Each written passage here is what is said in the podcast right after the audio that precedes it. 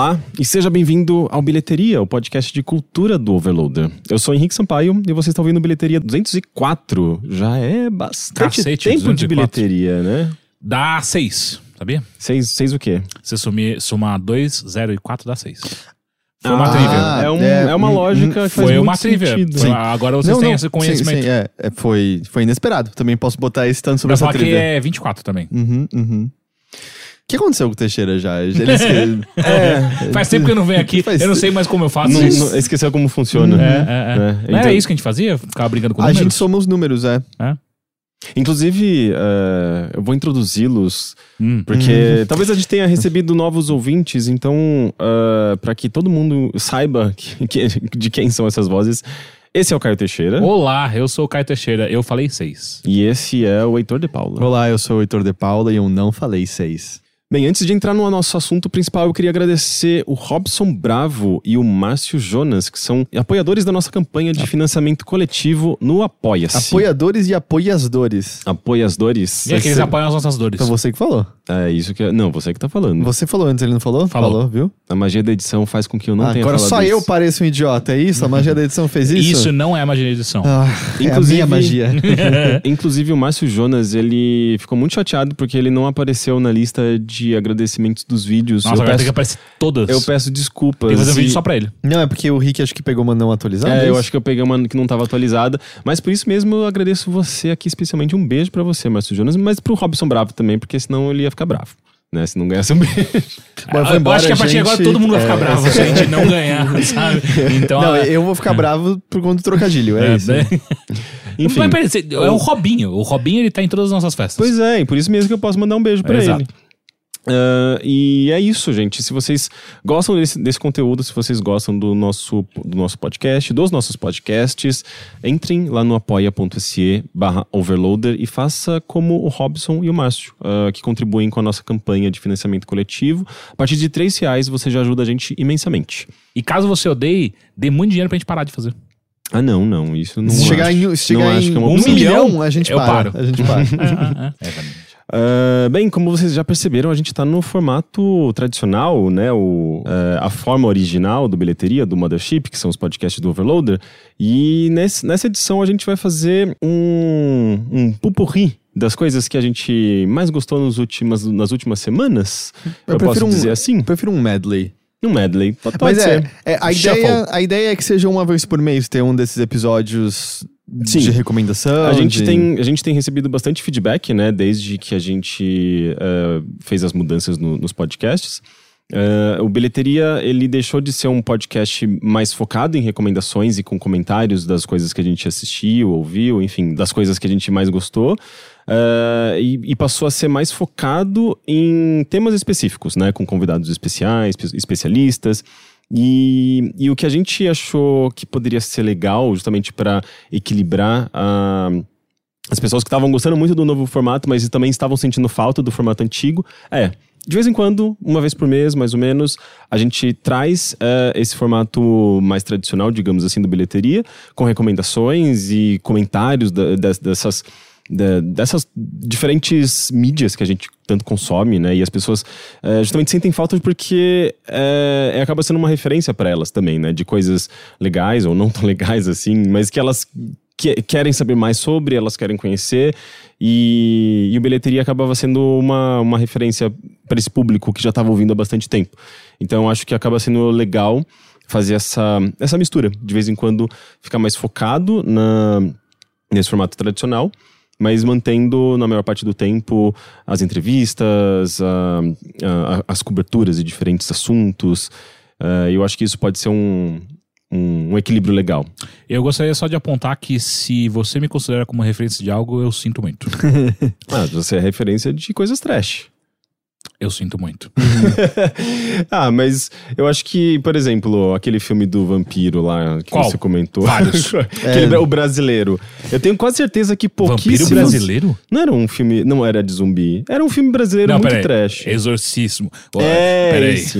Do Renato Siqueira. Renato Siqueira, nosso grande. Pra, para sempre será homenageado aqui. Um dia ainda sonho em entrevistá-lo. Eu E ainda vocês acho- não deixam Não é questão, A questão é que você só destruiu o trabalho dele. Eu não destruí! Não, Eu- destruiu. Cara, porque aparentemente é uma merda. Mas meu graças a ponto- mim, várias pessoas sabem o que é isso. Então, mas isso que eu tô. Exato. Esse, esse é o ponto. Tipo, você pode se considerar não especialista em nada do que a gente vai abordar aqui, mas você comentou desse eu filme e as pessoas ficaram sabendo. bosta. Mas meu, meu ponto é, você não tá errado em destruir o negócio, ele é uma merda, mas é que entrevistar o cara depois parece jogar sal na ferida, sabe? Mas é uma ferida que ele nem sabe que tem. Parece meio, sabe, é- é mais triste ainda, se esse for o caso, se ele achar que é incrível. É Mas tipo aí- uma úlcera que ele Pa- nunca percebeu parece- que tem. ho- Hoje eu tava de tarde, de boa, e lembrei de Lan Lan e os Elaines. Que porra é essa? É, Lan Lan ela era percussionista Ah, da banda sim, da Cassia sim, Eller, se eu não sim, enganado. E ela formou brevemente uma banda chamada Lan Lan e os Elaines, cujo hit... Mas não, cujo... Como é que se diz quando é o... One Hit Wonder. Mas peraí, a Lan Lan é uma puta produtora, né? Não, então não. É, é- e pelo que eu entendo, ela é uma ótima percussionista Sim, sim, também. sim. Mas Lan Lan e os Elaines foi um spin-off que não, não, não foi o melhor passo da carreira dela. Mas é, não, quando eu digo assim, é o. é, como eles dizem, sabe, a música de trabalho, a música Uhum. pra ser divulgada, chamava Sem Churumela. Sem o número 100, Churumela. Ah, ok. E, e- e é, uma, é, uma, é uma música cujo refrão é Eu não aguento mais, é tanta churumelas.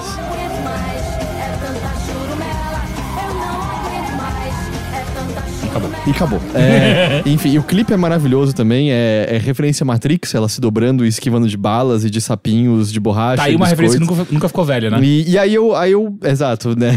Nunca. Demorou mais ou menos cinco dias É. desde que Matrix saiu. Pra, é, e aí eu, eu comentei no Twitter, assim, meu Deus, olha o que eu lembrei hoje, tá aqui. Me bateu imediatamente, porra, e se a Lan Lan vê isso? Sabe? Eu não quero, eu não quero atacar a Lan Lan, eu nem sei como é o trabalho direito uma dela. ótima pessoa, É, né? exato. E aí ba- bateu muito isso. Tipo, eu sinto muito que sem. Eu nem sei como é o resto do álbum. Nunca ouvi o resto. Mas sem churumela é um lixo. O clipe é pior que a música. E aí me bateu um pouco isso, assim, de tipo, precisava. 20 anos depois, alguém atacar sem Bem, alguém pelo menos lembrou que existe isso, né? Porque é bem E- provável que ninguém mais se lembre dessa, Eu dessa música. lembrei porque uma colega de classe minha era fazer parte do fã-clube da Lan Lan e. Ah, teve um fã-clube. Ela- Veja bem. O, o louco é que três meses depois. Eu lembro que eu falava pra, pra ela, Marina, mas tipo, olha essa música aqui. Tipo, por quê? Ela, Não, eu adoro, ela é incrível. E aí, três meses depois, ela falou: Eu não sei onde eu tava com a cabeça. eu não sei o que aconteceu, eu não entendi. É, que é exatamente o que eu queria perguntar pro Renato Siqueira. Onde você tava com a cabeça quando você fez esse filme? Na Cara, verdade, é. livro. E que virou um filme. Às e que vezes- vai ter o dois. Ah, vai ter. Ó, ele já anunciou no Instagram dele que Diário de um Exorcista Zero irá sair. Então, mas isso aí é um nicho de filmes trash, de filme B. Mas e, é e que eu a- acho que o fato dele ser ruim faz parte da, Então, do que eu- é esse filme. Eu acho que ele não é um Krampus. Krampus, eles sabem Que o que é eles estão uma fazendo. piada de si Exato. próprio. Eles sabem o que eles estão fazendo. O Renato Siqueira, ele acha que ele tá fazendo um bom filme. Essa é a parte que talvez é a parte triste. Ele, ele tem certeza que ele tá fazendo um bom filme. Eu acho que as pessoas apreciam filmes trash justamente pelo fato deles serem ruins, que eu acho que é o que você Sim, faz sim, muito sim. bem. É, é, é o Schadenfreude, né? É, é você vê uma, que- um acidente É acontecendo. que existe o filme trash com, que você ri com o filme Uhum. e tem o filme trash que você ri do filme. Tipo, o próprio Tommy Wiseau, no, no começo, ele se sentia muito magoado. Hoje em dia ele aceitou, ele dá risada junto do negócio, mas no começo ele realmente achou que ele tinha feito uma obra, de, arte, maravilhosa ali. E eu posso aproveitar o ensejo, porque Hum. eu sei que o Heitor assistiu um filme que é muito bom. É, não tá na pauta, mas eu, eu, eu, eu lembro que, que, Vou ele, subverter. que ele comentou desse filme e eu fiquei muito curioso. Qual? É um filme que saiu no começo do ano chamado Máquinas Mortais. Puta merda, eu tinha esquecido que eu vi esse negócio. Puta que cara. Mano, Que porra é essa? É um- Você virou italiano de repente. é o, é, o, não, é o filme do, é do Peter Jackson. Foi mal, Não, é, bot- não. Hum. Ele produziu. Ele produziu, é. Mano, O que, que é? Tá, Resumo. É baseado numa série de livros, obviamente, Uhum. tipo, infanto-juvenil, porque todo mundo tá em busca do novo Harry Potter, do novo Jogos Vorazes, sobre um futuro distópico no qual os recu- tipo, a humanidade acaba. Vamos dizer, é o equivalente a uma bomba atômica, mas é uma arma de energia. Uhum. Sobram poucas pessoas, as pessoas reconstroem as cidades a partir dos restos ali que, que elas têm. Só que nessa nova dinâmica do mundo, as cidades são construídas sobre rodas. Ah, eu sei que daí tem Londres, né? Exato, É. Londres é uma cidade predadora gigante que caça e consome cidades pequenininhas espalhadas pelo mundo. E essa é a dinâmica do mundo, assim, os, os- as cidades pequenas e menores. É um grande comentário sobre urbanização. Então, o filme tenta fazer um comentário sobre capitalismo predatório, sim. ok. Mas. Dentre filmes que estão seriamente tentando fazer as coisas de jeito e que tem dinheiro. Os efeitos especiais são bonitos. Os primeiros primeiros cinco minutos que você tem a cidade se transformando, Londres andando e as cidades pequenas meio que funcionando a carvão e tudo sujo, saindo fumaça, se dobrando inteira e virando uns carrinhos compactos saindo correndo. Tipo, é, é não, o Um mas o, o design é bonito, o design é da hora. Você fala, porra, filme- mesmo que seja uma merda, eu vejo, mas que nunca mais acontece nada daquilo. Mas de um filme que tá tentando fazer as coisas seriamente, é dos piores filmes que eu já vi na minha vida. assim. É que eu acho que o, o, o que ele tem de bom tá limitado ao visual dele. Não, e acaba ali, eles nunca mais exploram de novo. Depois daquilo, é só a trama mais besta e clichê do mundo de o jovem que cresceu na cidade é, é, Que anda. deslum- deslum- na cidade que anda deslumbrado com a tecnologia do passado que talvez tenha aprendido mais sobre Que ela merda! Como ele tá deslumbrado com a tecnologia do passado, sendo que no passado as, as cidades não andavam? e, e- É muito mais divertido a cidade andar. E tem as piadas do tipo, ah, esse aqui é um museu de coisas antigas, a gente acha que isso era um deus que eles cultuavam, e aí tem um Minion. Ah, não, É, sério. E, enfim. Não, pra você ter noção, pra você ter noção, a introdução do, do jovem mancebo, protagonista Hum. do filme, é, é a coisa assim de a cidade tá caçando a outra, e aí as coisas do museu estão caindo no chão e quebrando, porque apesar deles morarem numa cidade sobre rodas, eles não prendem as coisas do museu, eu não sei porquê. A gente nunca achou que ia cair. E aí é do tipo. é, tem uma garota esperando por uma reunião que ela tinha marcado no museu. E aí o, o curador do museu, tipo, ah, você marcou com o. Sei lá o nome do protagonista. Você marcou com, com o Zé. Ele ainda não está aqui. Cena de introdução do protagonista, ele correndo pela cidade. Tô atrasado, tô Ah, atrasado, não. esbarrando as É, pessoas. é, Que é- Homem-Aranha, não, é, não é, do tipo, ah, aí está o protagonista aqui. Ele tem seus defeitos, ele não é. A responsabilidade dele não tá lá, ele é meio desengonçado, mas ele tem um bom coração e Uhum. você vai gostar, gostar dele. E ele eventualmente se une a uma garota que sabe dos segredos do passado também, e a família tá envolvida, porque o engenheiro mestre da cidade tem um plano terrível. É o Hugo Weaving. É, Precisam pagar contas, né? é, É, e contas ele não se ser me- pagas. ele- eu acho ele um ator incrível, ele Sim. se mete num filme. É igual o bosta. Não, maluco mas, faz sentido, né? Porque ele trabalhou com o Peter Jackson no Senhor dos Anéis. É. É, É, e esse, pra- esse filme, aceita, Esse né? filme é inteiro da, é, da, da produtora do Peter Jackson. Ele, é, as pessoas envolvidas na produção são pe- pessoas conhecidas do Peter Jackson. O diretor desse filme é, foi diretor de arte é, do. Aliás, foi diretor de efeitos visuais do King Kong. Hum. E eu acho que trabalhou em outros filmes também do Peter Jackson. É tipo, o Peter Jackson meio. Mano, a gente tem essa grana aqui. é, eu vou pegar essa equipe aqui de pessoas que eu confio, toque Mas- e produz esse filme. Tem- E Tem- mas uma é que tem bosta. coisa assim, né? Porque um é, tem pelo menos três tramas a mais que não deviam estar num filme. Porque, cara, não é um livro, é um filme. Isso aqui precisa ser mais rápido, isso aqui tem que ser mais direto ao ponto. E, ao ele mesmo cortou tempo. um bombadinho inteiro da porra do Senhor dos Anéis, porque era uma merda pra E- colocar e no filme. No filme faz sentido Hum. você você cortar Sim, aqui. sim. No livro é legal, mas no filme faz sentido. E ao mesmo tempo, o filme tem uns Deus Ex Machina que, logo no começo, primeiros 15 Ei, minutos. ei, ei. City Ex Machina. Ok. É logo no começo, o protagonista tá com essa garota com quem ele tá tendo uma reunião. Ele nunca viu essa garota na vida. Ele tá mostrando as coisas de museu, ele, deixa eu mostrar umas coisas secretas que eu guardo aqui. Ele tira um painel da parede, ele fala: "Eu tô, eu encontrei essas tecnologias são super raras porque são as tecnologias das armas antigas. Eu tô juntando pra destruir tudo depois assim que eu tiver a oportunidade". e aí da janela tá olhando um cara que parece o Chris Pine que tomou uma frigideirada na cabeça. É o ator parece uma versão esquisita do Chris Pine, eu não Aham. sei. Ele tá olhando aquilo da janela, ele desaparece. Uma hora e meia mais tarde, ele aparece no filme conversando com o vilão, falando: Eu sei onde tem tecnologia que você precisa fazer arma. Esse- cara, você tá me zoando que o ponto tipo, da trama em que ferra tudo é porque o maluco ficou na janelinha olhando você mostrar o painel que você arrancou pra mostrar. Tipo, o roteiro é um lixo, é cheio de furo, é cheio de salto lógico, é um monte de coisa a mais que não precisava estar ali. A direção da- na- nas cenas de ação são incompreensíveis, não tem emoção nenhuma, não tem dinamismo nenhum. Eles introduzem personagens que eram pra ser uns badass fodões. É uma. É uma moça que é pra ser a caçadora de recompensa mais incrível que lida com um monte de cara. E você só quer dar risada do design dela o tempo todo. Por algum motivo botaram uns óculos nela que as lentes ficam 45 graus. É, tipo, é- é- são lentes retangulares viradas 45 graus pro lado. Que só parece o tempo todo que o óculos tá torto na cara dela. Não é legal. Às vezes só fica com aflição. Tipo, pelo amor de Deus, alguém dá uma ajeitadinha nessa merda aqui. É, é horroroso, é horroroso, assim. E é longo, não acaba nunca. E, e tem coisas de. Sei lá, teve duas horas e vinte essa porra desse Quê? filme. É. Nem fudendo. Duas horas de filme. Um personagem tá lá desde o começo. É tipo, por que o seu nome é tal? porque eu era um escravo, na verdade, uma mulher, eu era uma escrava, e aí, eu, quando eu tomei liberdade, eu escolhi esse meu nome, que significa, sei lá, poeira ao vento, porque se um dia eu morrer, eu quero que minhas cinzas sejam jogadas ao Que? vento. É, ah tá, você vai morrer daqui a cinco minutos, né? E ela morre dali a cinco minutos, porque é o clichê do clichê ela fala aquilo. E o melhor é que ela morre no meio de um negócio entrando em colapso, destruído, nunca pegam as cinzas e jogam ao vento. O corpo fica lá no meio dos escombros, esquecida pra sempre. Não adiantou nada adotar um novo nome. É horroroso, a história é um lixo, é um saco e, tipo. Ah, ah não. Bem, é, é o primeiro Pô, filme, esse- é o primeiro filme de um cara que veio da, de efeitos especiais, né? Ele era diretor de efeitos especiais, de repente foi fazer um filme assim, tipo, inteiro. Dá, dá pra entender Talvez porque- seja o último Não, também. dá pra entender porque não, porque não é tão bom. né? Mas é. Eu aposto que dava pra pegar o material do livro e fazer uma aventurinha divertida, porque como eu falei, tem o lance dele tá tentando criticar o sistema capitalista predatório, em que as cidades se movendo daquela maneira Conurbação, lembrei. precisam. Conurbação é quando você perde a divisa entre É, então, cidades, elas a Londres tá conurbando. Ah, eles falam literalmente de consumir e digerir.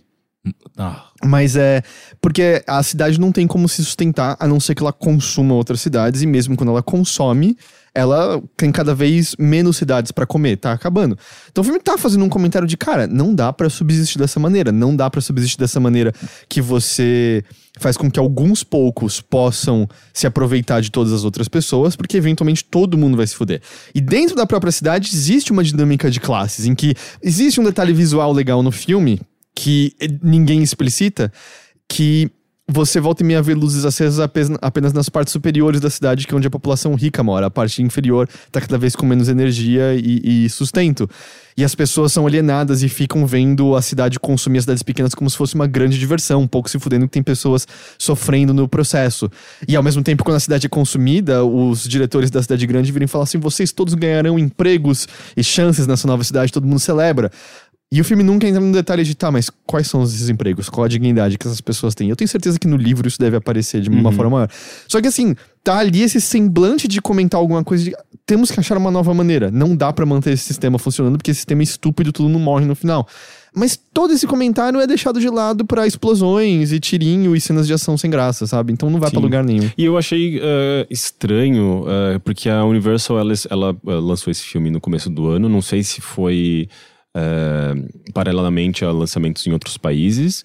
Eh, não sei se foi imediato, assim, tipo, igual saiu nos Estados Unidos, saiu no Brasil no mesmo dia. Eu não, não tenho certeza. Se não foi no mesmo dia, eu acho que não foi tão tão, diferente tão um do distante, outro. né? Eu acho que eles estavam apostando nesse filme e ele foi um fracasso, assim, tipo, ele teve um orçamento muito maior do que ele arreca- arrecadou nas bilheterias. E recentemente ela, a, a mesma Universal, eh, escolheu não lançar aqui no Brasil um filme que já estava previsto para ser lançado, já tinha material de divulgação e tudo mais, que é o eh, Boy Erased. Que é sobre a cura gay, não é? Que é sobre cura gay. E só pegou muito mal, assim, É. tipo, que ela afirmou, ah, É decisão- eventual- eventualmente ela, ela eh, comentou que seria uma decisão eh, com base em previsão de, de bilheteria, porque lá fora não teve uma bilheteria tão boa. Eh, É, problema é que as pessoas fico- eu- saltaram pra conclusão de que era censura, Censura, governamental. Sim. E É, porque num contexto de Damares Alves, isso pode. Eles- não- acho que não chega a esse ponto, mas ao mesmo tempo é, é só muito esquisito e ao mesmo tempo é um filme que tem, digamos, uma importância. Então, sim, mas é só uma coincidência Ah, não, sim. Do tipo, Sim, mas cara, agora, por não- que, que eles escolhem lançar um filme como Máquinas Mortais, que. Aí que tá, eu- foi um fracasso. Agora, não sei se eles já sabiam que era um fracasso. acho que não, É. né? Vocês lançaram, eu acho que estavam esperando que ia dar certo. Não, e, É. e- e também existem casos de você olhar pra mercados diferentes e achar que lá pode funcionar. Do tipo, Annabelle, aquele filme de terror horrível. No Brasil, a bilheteria foi Uhum. imensa, absurda. Então, às vezes, eles até fazem uma análise de é, férias escolares no Brasil, é nosso verão, então são as férias escolares maiores. Eu, eu tô presumindo tudo isso. Mas é. Ah, cara, filmes deixam de sair aqui o tempo todo. Mandy nunca saiu aqui, sabe? Uhum. O Suspiria é só em abril que sai agora, se eu não tô enganado. Eu nem sabia que tinha previsão. É, ele agora tem, mas é daqui a um tempo ainda. É, então, é, acontece. É que, E em acho compensação, a Alita tá aí, né? Que também tá recebendo umas críticas bem... bem Ruins. É, é a da a Zoiuda, né? É o do- novo do James Cameron, né? É a Ele é diretor desse filme? É, é. Não sabia. É a Alita Battle, An- Battle Angel, que é baseada num mangá, né? É, eu sabia Sim. disso, mas eu achei que ele tava dirigindo sete avatares. E de novo tem um ator que fala, caralho, você precisa pagar a conta, né, cara? Que é o maluco que faz Bastardos Inglórios. É. Que é o ator alemão, eu esqueci o nome dele. agora. Ah, tá. ao mesmo tempo, sabe, se o James Cameron aparece te chamando pra um filme, eu entendo você aceitar? É? Ah, é 2019? Cara, é acho que é muito dinheiro. O Avatar é Ah, tá, ruim. por dinheiro é, sim, por isso eu tô falando. Avatar é ruim, mas deu muito dinheiro naquele primeiro momento, pelo menos. Não ia ter É, dois? é- é- Vai ter um sete. Eu não tô zoando, ele tem planejado uns cinco filmes de Avatar. ele vai, vai ter. Por que, que ele ele já tem. Eu acho que, que ele vai que a gente ter. fez contra o James Cameron? Ele, ele tem uma, um, um, assim, tipo, filhos que vão levar adiante a, a carreira dele, porque, né, tipo, um legado, assim, porque quem, quem que vai continuar dirigindo tudo isso? Cara, tem uma citação dele que eu nunca soube se era 100% tom de piada, só parcialmente tom de piada, ou 100% sério. Eu Na acho que pode E3? ser. Não, não. Nossa, é- ele na E3, é, foi ele e o Pelé competindo ali. Mas é porque o, Avatar, o, o- não o dobrador de ar, né? O do- dos gatos azul. Gato? Não, é, é são, gato. são os gatos alienígenas. azul. Porra, são, é gato. é, são os gatos azul. É uma Os panterona bípede azul. É.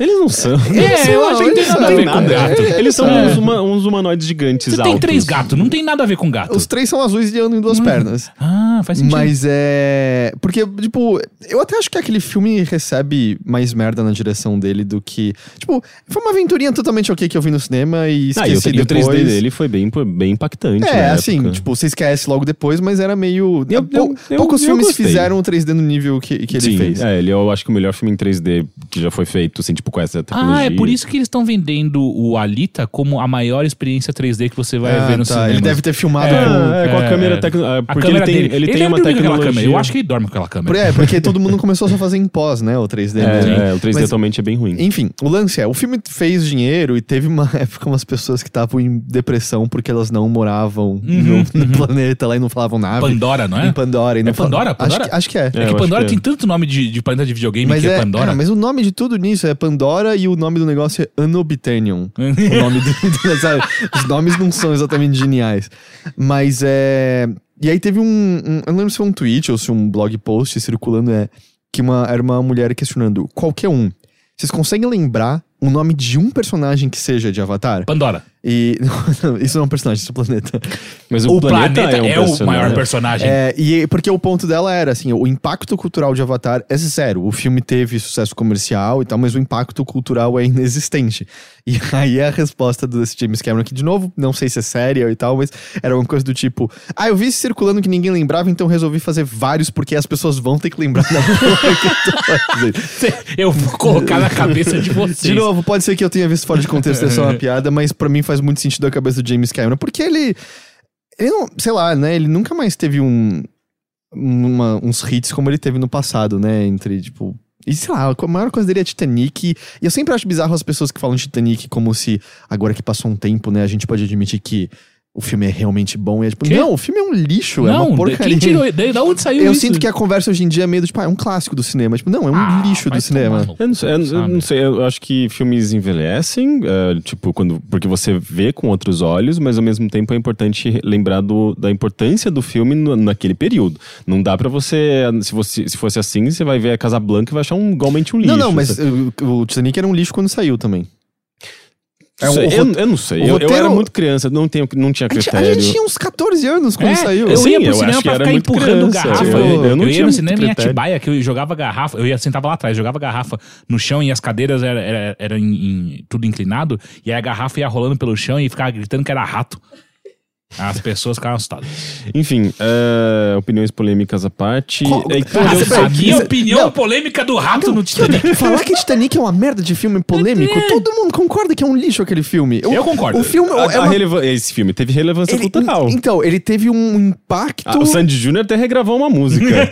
Sandy, Aí se não, Sandy aí Júnior acabou regravou. o meu Sandy. Júnior regravou alguma não- coisa de Avatar? Acho que não. não, eu não tenho argumento contra isso. Mas, tipo, não, o roteiro é nojento de ruim naquele filme. É uma coxa de retalho de clichê, de personagens óbvios, as falas meladas. É tipo, pegava pré-adolescente, que era, tipo, um impacto emocional de, ai meu Deus, como eu quero me apaixonar por alguém como o Léo. É, ele tá pra, pra filmes assim como Backstreet Boys tá pra música. E foi uma confluência também de fatores, tipo, do Leonardo DiCaprio ser ridiculamente lindo, um pedaço de, de um anjo que caiu na Terra. No- no- E- nossa, e- tá, eu acho que de fato é a opinião de um homem hétero, porque, porque o Ele não Leonardo é bonito? DiCaprio, ele não é, ele é um, tipo, Não, não. Não é um E- puta de um galã, o cara mais lindo do Mas mundo. naquela Ah, não, naquela época ele tinha um rostinho de, tipo, de, garo- de garotinho que era do, tipo. as Angelical. As, garotas da minha sala com seus 12, 13 anos, cara, era babava Era, por era ele. isso e quando ele gravou Romeu e Julieta. Exato, e ele tava no ápice disso. Tanto que eu acho que durante muito tempo era encoberto o fato de que ele é um puta de um ator. Porque a história Sim. ia falar, ah, ele é só um rostinho bonito ali. É que no Romeu e Julieta ele já tinha ele feito uma puta concorreu ao atuação do Oscar, caralho. né, inclusive nessa época, né? no- no- ne- ne- por- pelo Titanic. Ahn, enfim, opiniões polêmicas à parte. Oi, esse aqui é o. É, Heitor, você, você leu um quadrinho, né, que você queria comentar sobre? Sim, sim, eu, então vou, vou me- comigo direto. Vai, ninguém- Entra, vai- já, já aproveita que você já tá em full, full não sei, Heitor não aí. Então, não, mas aí o, o quadrinho é bom. Eu só falei de coisas ruins até agora, mas esse, esse quadrinho é bom. Ele foi um presente do Hugo Sanches, que é um ouvinte nosso. Ele me deu na, na festa última do Overload, já faz uns meses. Eu até tenho outro quadrinho que ele me deu em Quananias, me deu que eu não li ainda, mas eu, eu li esse essas semanas. E se chama Não Era Você Que Eu Esperava. O autor chama Fabien Tulmé, escreve T-O-U-L-M-E. Ele é francês mesmo. E como tantos outros quadrinhos, ele é autobiográfico. Eu tava até pensando por que quadrinhos funcionam tão bem pra, pra autobiografias. Eu acho que é porque o, o, o gênero, ele, ele funciona muito bem com introspecção, né? Você pode fazer é, cenas e cenas sobre pensamentos internos e sentimentos internos que no cinema nunca funcionaria, com o personagem narrando ao fundo o que ele tava sentindo. Só fica brega e ruim. No quadrinho funciona muito bem. É, quadrinho e literatura são, são, são meios muito autorais, né? É, A obra, muitas vezes, é só sua. Você faz tudo, você tem controle de tudo. E, e é muito mais fácil você publicar um, um quadrinho, um livro, de forma independente e tal, do que conseguir fazer um filme, né? Que É. muitas vezes é uma coisa muito cara. Mas eu digo até na questão da forma mesmo, assim, de, um, por exemplo, um personagem estar olhando pra algo e você ter os, não necessariamente os balões, mas os quadros falando, ah, eu sentia raiva de tudo e todos, eu queria destruir isso e isso. Num filme você tem que passar isso de outra forma, você tem que passar na direção, você tem que passar, sabe, visualmente. Se for o personagem pensando, eu estava com raiva, eu queria destruir tudo, tudo que você pensa é, hum, roteiro mal escrito, né? Tentaram remendar esse sentimento. Sabe quem faz que- isso, né? Quem? É o- Diário de Exorcismo. A não ser óbvio que seja do gênero, como sei lá, uma coisa no ar, o próprio Sin City, né, que be- bebia no ar, fazia essas, essas narrações. Mas enfim.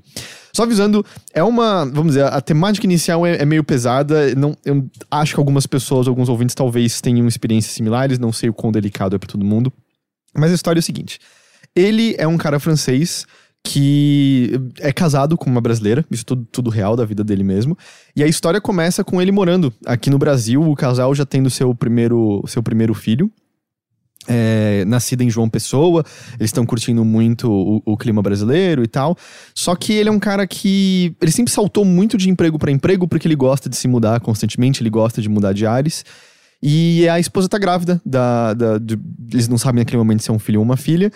E por vários motivos, ele já tá cansado do trabalho atual, eles estão resolvendo voltar, a voltar pra França. E todo esse começo da história é essa nova mudança, ela grávida, a barriga crescendo aos poucos, né, o feto se desenvolvendo, e eles fazendo os exames pra descobrir se tava tudo ok. E todos os exames que eles faziam aqui apontavam que estava tudo tranquilo. Eles vão até a França, é, ele arranja um novo emprego, eles se, se assentam, passam por uma mini crise, tipo, ah, não sei se essa cidade da periferia é, aqui é tão legal, mas se assentam, gostam, a filha deles gosta do lugar, tá tudo meio em paz, fazem todos os exames, tá tudo sempre tranquilo, tá tudo sempre ótimo. E passa por esses nove meses parecendo que a vida vai ser de boa. Só que aí essa filha, essa filha nasce, a Júlia nasce, e ela tem síndrome de Down. Que eles chamam de é, tri- tris- trissemia, se eu não me engano, que é o lance de você ter os três três, Cromossomos. três cromossomos. E ele passa por uma crise gigantesca porque ele já tinha uma coisa internalizada nele que ele não queria de jeito nenhum jamais ter um filho ou uma filha com, né, com, com síndrome de Down. E existem outras complicações no parto, porque ela tem um problema cardíaco que aparentemente é comum a pessoas, a pessoas trissêmicas. É, então, ainda por cima, tem o lance dela estar numa UTI, ter que passar por uma cirurgia dali a pouco tempo. Só que todo esse segmento do quadrinho é a internalização dele e ele meio sozinho, porque a esposa também tá no hospital se recuperando da cesariana do, do parto, dele olhar para aquela filha recém-nascida dele e falar: Eu não te amo. Eu não consigo sentir nada por você. De olhar pra ela pequenininha, frágil e não quero pegar no colo. As enfermeiras, tipo, ah, você quer? Não, não quero pegar no colo. E inventando desculpas, ah, tô com dor nas costas. E chorar o tempo todo nos corredores. E aí, aí o que eu tava falando de internalização, assim, ele tem, um, tem todo um trecho dele falando do que ele sentia, e de repente ele começa a sentir raiva da esposa, como se ah, é culpa dela que ela nasceu aí. Ou sentir raiva de todos os médicos que não viram nada nos diagnósticos até então. Ou anda na rua e vê casais com outras crianças que nesse momento ele usa a palavra normal e ficar com raiva de todos eles, pensando, vocês sabem, vocês sabem a sorte que vocês têm, vocês sabem o que, pelo que vocês não estão passando. E aparentemente esquecendo da outra filha que eles têm. É, e, e isso é uma coisa curiosa do, do quadrinho como todo, porque assim, a, a extensão é muito centrada nesse momento do nascimento dela e das, das primeiras, dos primeiros meses até ela ter que passar pela cirurgia, mas se encerra com a filha tendo mais ou menos 3 anos de idade. O quadrinho saiu em 2014 lá na França, saiu em 2017 aqui no Brasil. Então ele é um pouco além depois com ele já, já se assentando a situação e, e de certa maneira descobrindo amor pela, pela, pela filha, mudando muito de perspectiva. Mas isso é uma coisa curiosa. A perspectiva da outra filha até que é bem explorada, porque ela não vê com nenhum preconceito. Ela só fica, legal, eu tenho uma irmãzinha, tá ótimo. Mas uma coisa que é bastante apagada na história, que eu tenho curiosidade, é a perspectiva da esposa dele. Porque ele fala muito brevemente, às vezes, que ah, ela devia estar tá passando pelas mesmas coisas que eu, mas salta à conclusão de que ela era mais próxima da Júlia porque ela era mãe e ela tinha coisas como amamentar. Mas nunca tem um diálogo mais, pelo menos no quadrinho, não sei se na vida real aconteceu, mas no, no quadrinho nunca tem um diálogo mais aberto de e aí, como que você, que que tá acontecendo, o que que tá passando por você? Porque ele desaba, ele deixa de ir ao trabalho por um tempo por conta, ele consegue uma, uma licença médica lá, mas uma mas ele deixa de ir ao trabalho por um tempo, ele chora constantemente, ele não tem mais ânimo durante muito tempo. É, a esposa deixa ele aos cuidados, tipo, ah, você pode dar banho nela hoje? E ele não dá banho nela porque ele não consegue se ver nessa proximidade com a. Ele não consegue ver como filha dele, ele não consegue. E ele fica lembrando da alegria que ele teve no nascimento da primeira filha e olhando para essa nova e falando, eu me sinto um lixo, mas eu não consigo sentir absolutamente nada. Mas é, é, um quadrinho sobre essa, essa autorreflexão, eu imagino, porque da maneira como você descobre é tipo, sei lá, eu acho que você tem até uma dificuldade de, de sentir uma empatia pelo narrador, porque uh, ele demonstra talvez um certo egoísmo, um certo.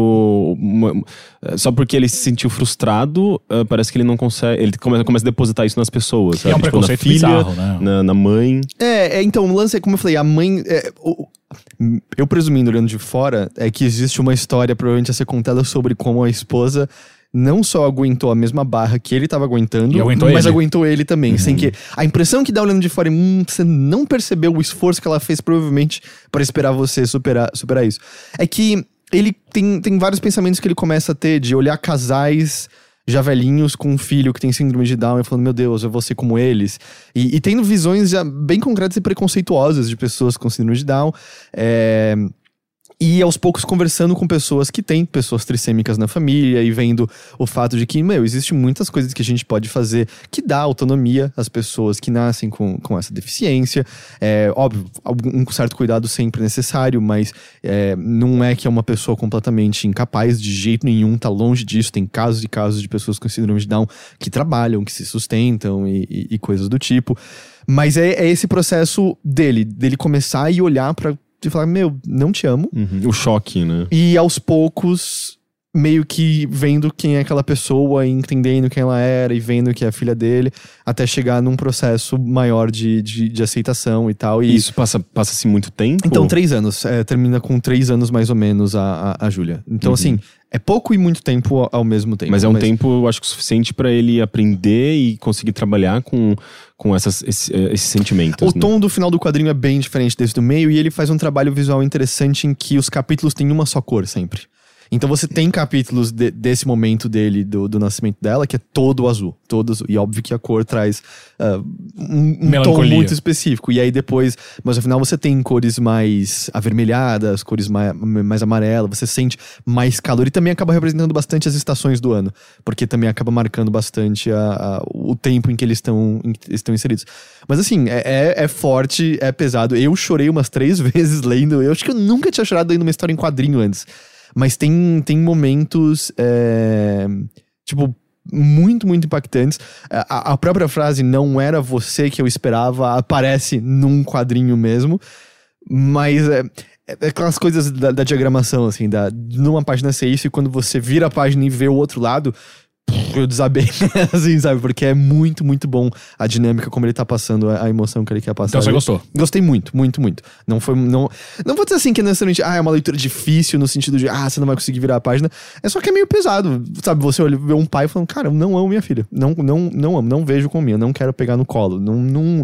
E não é uma coisa que você vê pessoas ad- admitirem. Porque eu consigo imaginar pessoas que sentiram algo similar, mas você nunca vai admitir. É, Porque... tipo, precisa- é, o, o- é, precisamos falar sobre Kevin, não é? Sim. Que tem muito disso, né? Da mãe entendendo o, o filho que ela tem, quem é ele. tal. Ele é do, do sociopata que, que. Sim, ele não é um, um, um, um livro ou um filme autobiográfico, mas, eh, mas ele é, ele é Ele é- bem. eh, ele, eu acho que ele, ele explora muito bem essa, essa questão, né? Que o filho é sociopata, ele comete um, um massacre numa escola. E, a, e a- da perspectiva da mãe, né? É Sim. bem interessante mesmo. Mas então, só repetindo, é, o quadrinho chama Não Era Você Que Eu Esperava, Fabienne Toulmé, Toulmé.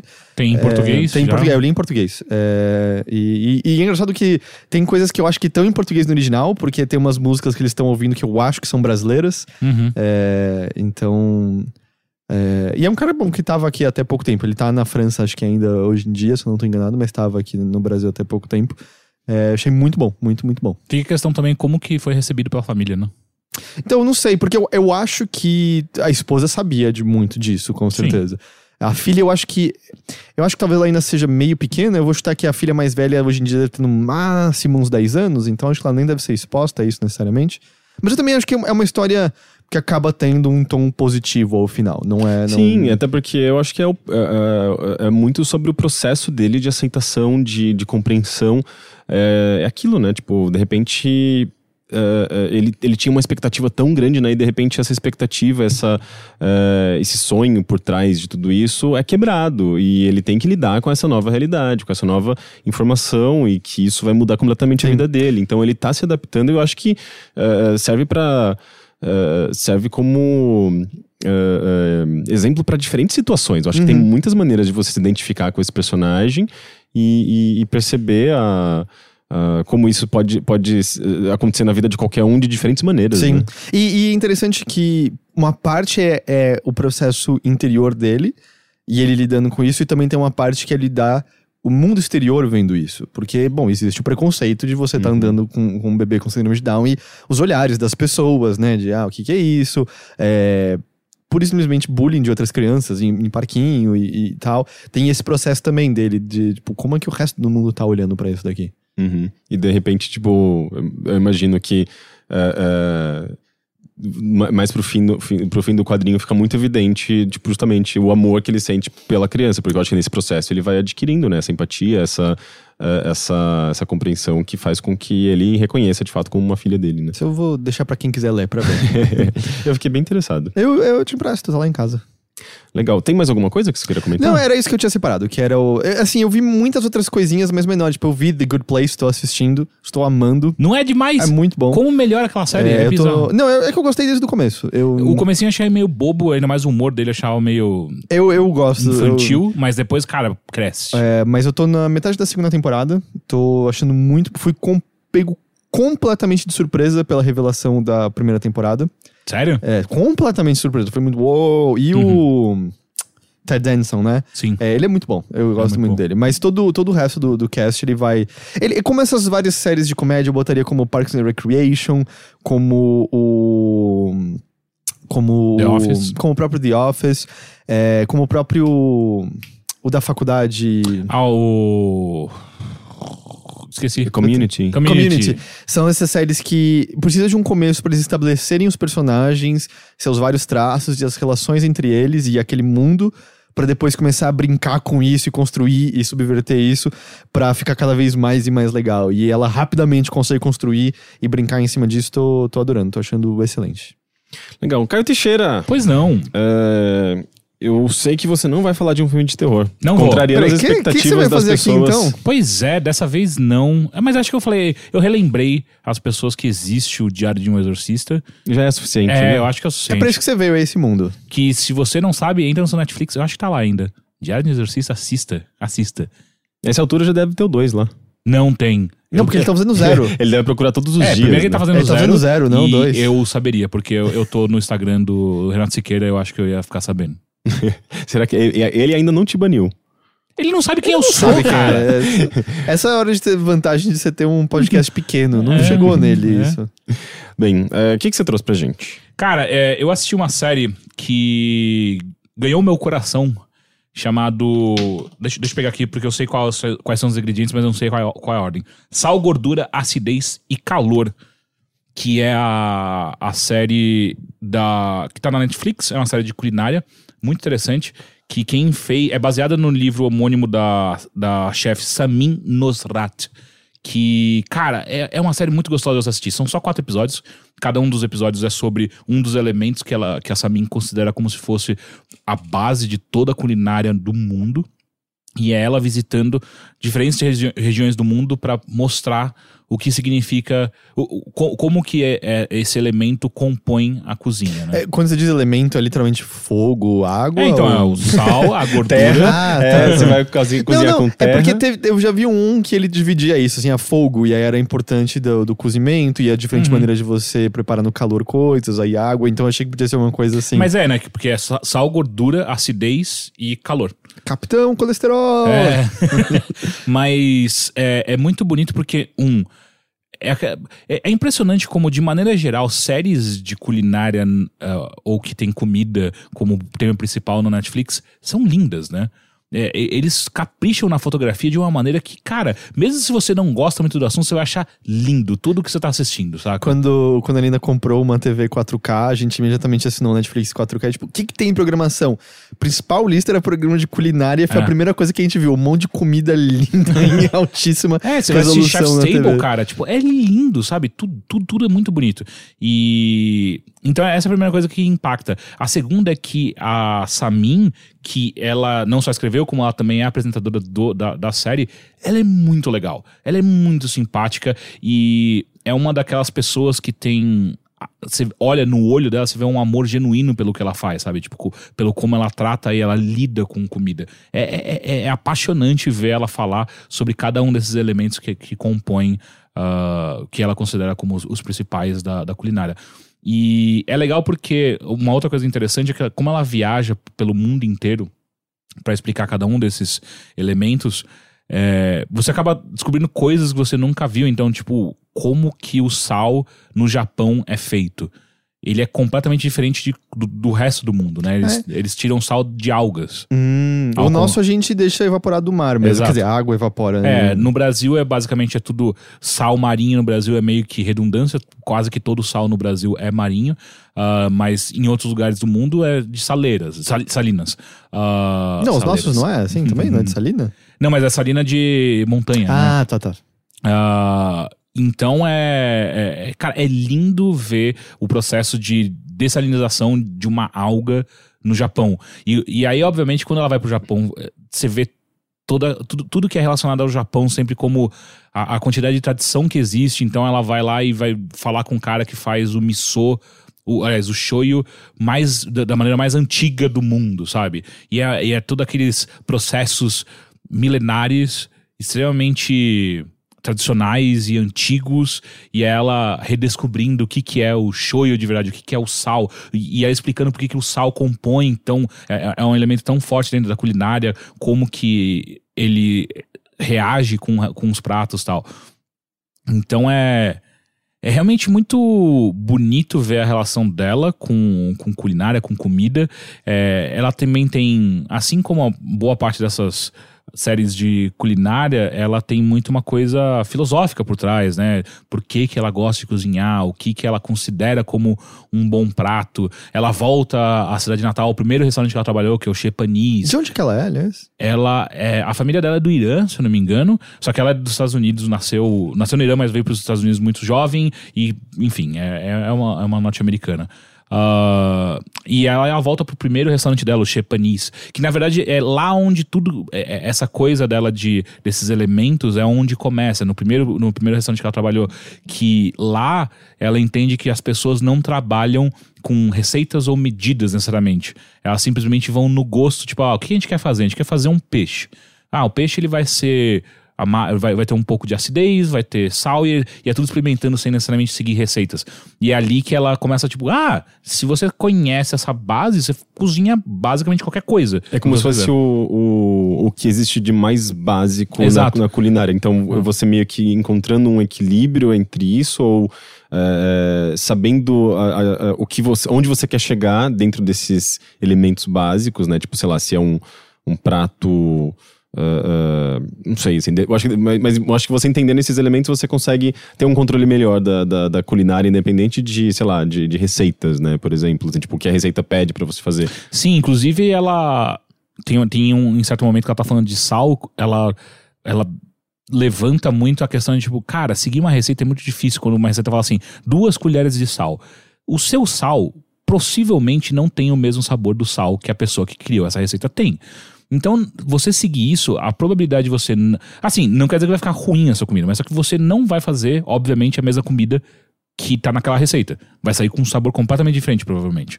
Então ela ela é muito de experimenta, tudo que você faz experimenta, cada coisa que você faz, cada processo, cada, cada é, é, é, coisa que você coloca na, na sua mesa, experimenta passo a passo pra você entender o que você tá fazendo aqui, onde você tá querendo chegar. Então é teve uma hora, por exemplo, que eu fiquei muito é, é óbvio que ela fala que a gente confia muito no dial do nosso fogão. Então, quando você coloca algo no forno, você coloca, ah, vou deixar 210 graus aqui durante 20 minutos. Ela fala, cara, não existe. Pouquíssimos fogões, fornos funcionam dessa maneira. Essa foi uma das primeiras coisas que eu percebi começando a cozinhar. Não- Volta e meia tá totalmente diferente. Eu É. tenho, a Nina tem um, um termômetro que você põe interno no forno e aí você vê, ah, não, não tem nada a ver com o número que eu tô colocando É, exato. aqui. Então, e ela fala muito. Então não, não, não funciona assim. Você tem que entender algumas coisas básicas. Daí ela explica: ah, por exemplo, o forno tá sempre mais quente atrás. Tá sempre mais quente atrás. Então você tem que saber isso, porque se você sabe disso, você sabe quanto mais fundo você empurrar, algo, da maneira que você organizar as coisas que você tá colocando dentro do forno, você sabe que atrás vai estar mais quente. Sempre vai estar mais quente. Por isso que meus bolos ficam mais queimados de um lado do que do outro, provavelmente. Possivelmente sim, porque atrás tá sempre mais quente, porque você abre a porta e sai o calor pela frente, então tá sempre mais quente atrás. Então ela, é, ela fazendo uma receita, ela, ela tira e coloca e fica virando o alimento, e aí no final fica aquela coisa maravilhosa, sabe? Ah, então é, é, é muito sobre isso, e, e ela buscando essas esses elementos em diferentes partes do mundo. Em, é, então, sal no Japão, ela vai atrás da acidez no, no Peru. Cara, é, é, é- é- ela num apiário pegando diferentes tipos de mel de abelhas que não picam por algum motivo X, que ela não chega a explicar exatamente, mas elas simplesmente não picam. Às vezes eles só passaram muito off. Não uma espécie que não tem É, ferrão? é uma espécie que tem ferrão, mas elas não picam. Inclusive, elas precisam do- de seres humanos protegendo elas porque elas não picam. Então, X. Ah, enfim, e ela. Os seres humanos com armas, esse metralhador. Quem chegar aqui perto do, desse É, você vai inclusive, ver. é eles jogando granadas em formigas. É terrível. É, então é, é muito. É, é, de novo, é aquelas coisas de programas de culinárias muito, de culinária muito bem feito, que é você conhecendo vários tipos de culinária, pessoas, como que elas enxergam a comida, como que elas fazem a comida, como que é, é, qual é a relação delas no ato de cozinhar, tal. É, é lindo, é lindo. E, e pelo que eu entendi, então, os episódios eles são muito focados é, em um elemento, mas também é, em qual país, digamos, dominou esse elemento e trabalha mais com esse elemento. Não necessariamente. Ela, o, o que ela faz é só, tipo, ela pega um elemento, então, por exemplo, gordura.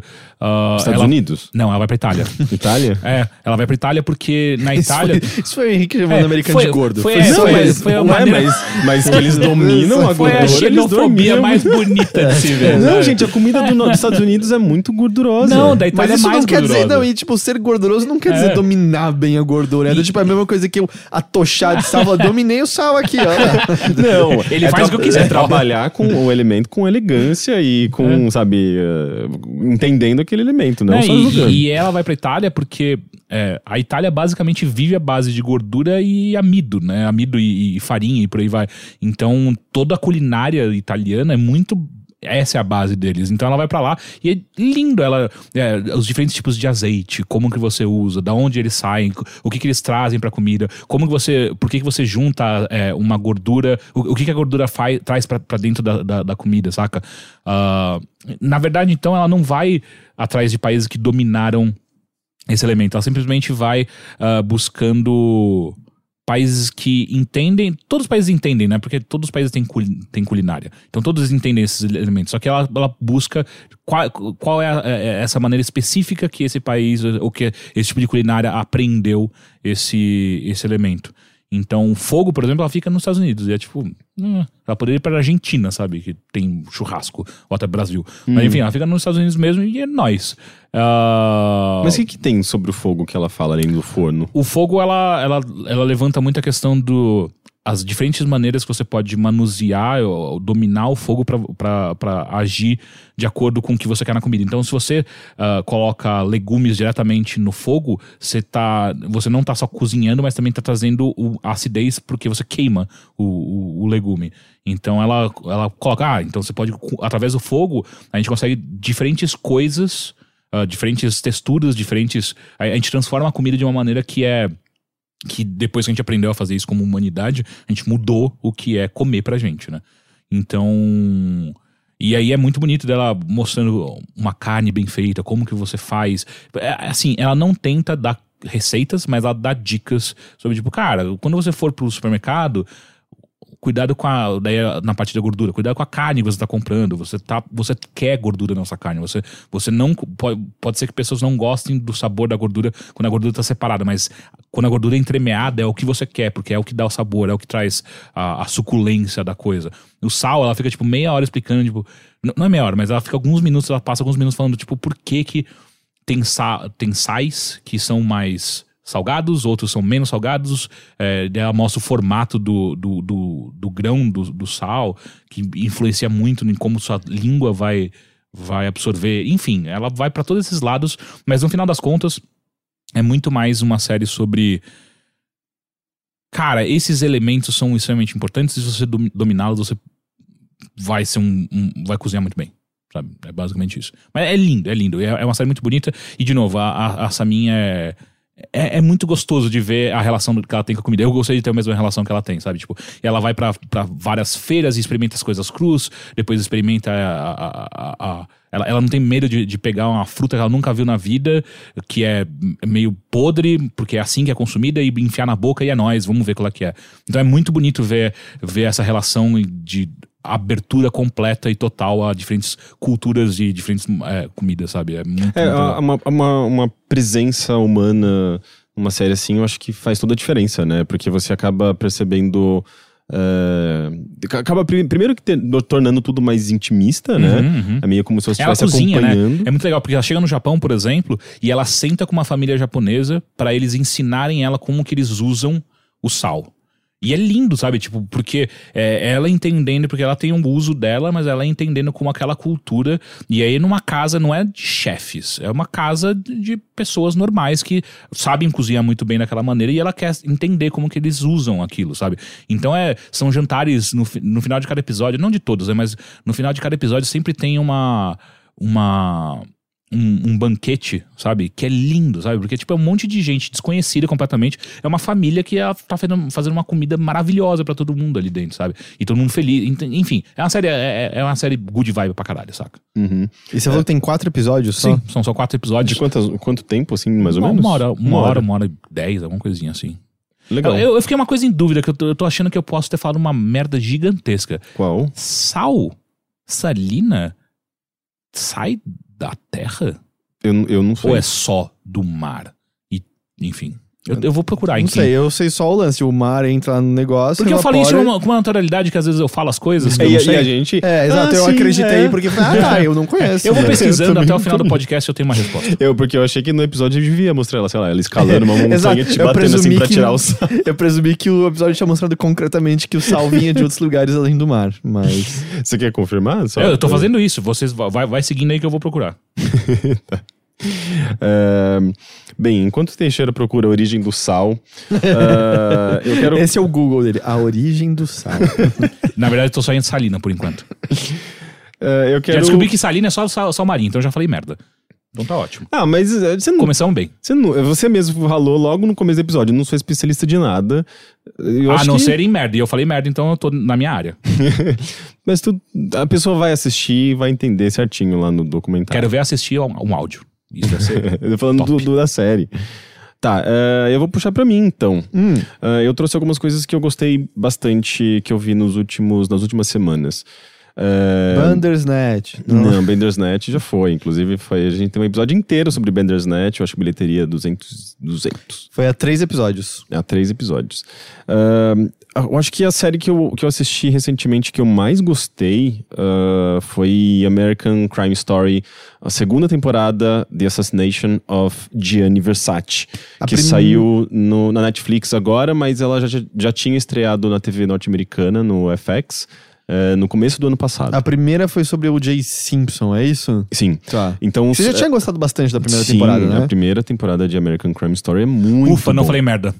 Existe o sal, o sal o- chama salgema, que é o sal é, que é retirado diretamente do solo.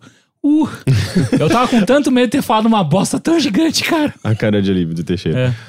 É, e, e o, o que é interessante nessa série é que os- as temporadas são fechadas em si próprias, né? São histórias completamente diferentes. Assim como o American eh, Horror Story, que é do mesmo criador, né? O Ryan Murphy, que, Que fez... também Glee. Que fez Glee, fez Nip Tuck, é um, é um cara de muito tempo de trajetória assim, na TV norte-americana. Nem tudo bom, mas... Nem tudo bom, mas eu acho que eh, ultimamente ele tem acertado bastante, né? As séries que ele, que ele trabalha Dá são pra muito falar que boas. a American Horror Story é um acerto ainda? Porque, tipo. Eu nunca assisti. É, eu Eu- assisti eu- as duas, eu- primeiras, eh, duas primeiras temporadas e eu lembro que era muito comentada, principalmente a primeira, mas ainda hoje ela é uma. Eu, série- eu não sei, eu só vi a primeira, não gostei tanto, mas pelo que eu sei, ela tem sua popularidade, ela tem uma certa relevância. Cara, veja bem, Supernatural vai, vai, vai pra 15 temporada, então.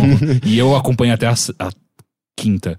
E já não tava bom. Mas isso às vezes diz uma coisa. Se tem seu público, mesmo que não seja ruim, se tá fazendo Eu sentido amo os caras, pra mas é produtora, é, sabe, pra, pra, pro canal, enfim. eu- tem, tem, tem a questão mercadológica Sim. também que a gente não vai entrar. É, mas, é, mas esse cara, eu acho que ele, ele tem conseguido equilibrar bem, assim, um pouco de, dessa questão autoral com, com a questão do mercado em si. Tem, tem uma série, por exemplo, dele, não sei se chama Pose, é, mas é sobre uma cena específica de Nova York no começo dos anos 90, é, da comunidade LGBT que era super marginalizada, Pose, né? E eu tenho visto coisas bem legais, é uma das séries que eu quero ver também em breve. E ele tá, tem acertado bastante, assim, nessas séries, especialmente nas séries que tocam em assuntos LGBT, porque ele, como, como um homem gay, eu acho que ele consegue falar. É, com mais propriedade desses temas. Me- né? mesmo, mesmo Glee, que era uma série bobinha, abordava assuntos Uhum. LGBT, né? Tinha um personagem que se assumia gay na primeira temporada, e isso era uma coisa bem central e importante a ela. Sim. É, eu acho que ele acaba, não sei, porque ele é próximo do tema, né? Então acaba conseguindo trazer isso de maneira bem interessante para séries dele. Embora é, essa daqui ele tenha dirigido só um episódio, mas ele, ah, ah, eu acho que sempre se envolve bastante, né? Ele- é meio, ele é meio showrunner. Sim. Ah, e o The Assassination of Gianni Versa- Versace, ah, ele foi baseado num livro chamado Vulgar, Vulgar Favors, ou Favores Vulgares, que ele tem em português no Brasil, eu vi. Ah, e ele tem, inclusive, um ator que trabalhou no, no Glee, ah, o, o. Como ele chama? Darren Criss. Ele era um. Eu acho que namorado, não sei se namorado do, do, do, do carinha eh, do elenco principal que era gay. Eu não assistia Glee. Mas ele já é um, um rosto. Hum. Mas ele, é- ele é um cara meio grandinho, gordinho? Não, não, ele é. Ah, é um bonitão, ah, com um corpo bonito, um tipo bem galã, assim. Tanto é que ah, ah, nessa série, no Assassination of Gianni Versace, ah, o Darren Criss faz o Andrew Cunanan, que é o assassino do Gianni Versace e é o protagonista dessa série. Então, o que é muito legal, é que eu, eu- tanto é que até pra mim foi uma quebra assim, de, expectativa num bom sentido, é que eh, inicialmente eu pensava, nossa, deve ser uma série super focada na cena de moda e na repercussão da- do, assassi- do- do assassinato do Gianni Versace, que é eh, herdeiro da, da, da Versace, né, uma das maiores empresas de moda do mundo atualmente, da Donatella Versace, que é a irmã do, do Gianni. E eu fiquei, ficava pensando, deve ser super focado nesse cenário, ou talvez eu nem goste muito, né? Mas eu fui ver porque eu gostei muito da primeira temporada. E não, assim, é tipo, é 1% da série é, é sobre a, esse cenário da moda. O foco mesmo é nesse personagem, no Andrew Cunanan, e, e no quão emblemático é esse personagem. Porque ele já, ele já esteve uh, na lista dos 10 mais procurados do FBI, e ele não é, digamos assim, um. Uh, uh, quando você olha pro perfil do Andrew Cunanan, você vê um, um, um, cara que tinha tudo para ser um homem brilhante, sabe? Ele teve um, uh, uma boa educação, ele é um homem inteligente, educado, bonito, ele tem muitas qualidades. E, e, e, a série começa explorando justamente essa questão. Como que essa pessoa que aparentemente tem, tem teve uma base tão boa na vida dela, como ela chegou num ponto em que ela matou o Gianni Versace, e começa com a morte dele. É, é, o, o Andrew, matou como? Andrew Cunanan, ele estava na, na, praia de Miami, né, uh, onde o Gianni Versace tinha uma casa, uma grande mansão.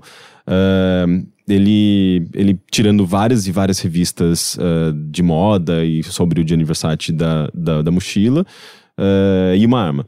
Então ali você já vê que ele era bastante obcecado pelo, pelo Gianni. E, e, ele basicamente espera o, o Gianni sair ou entrar, eu acho que pegar o jornal na frente da, da mansão dele, que era tipo um negócio super uh, pouco seguro, né? Tipo, tem literalmente um portão e a rua. E ele, ele sai assim para fora, uh, o Andrew percebe e já chega com uma arma e atira. Mas eles nem se conheciam. E aí que a série vai, vai explorando. Isso que é uma das características mais legais dessa série. Ela é de trás para frente. Então ela começa com a morte do Gianni Versace.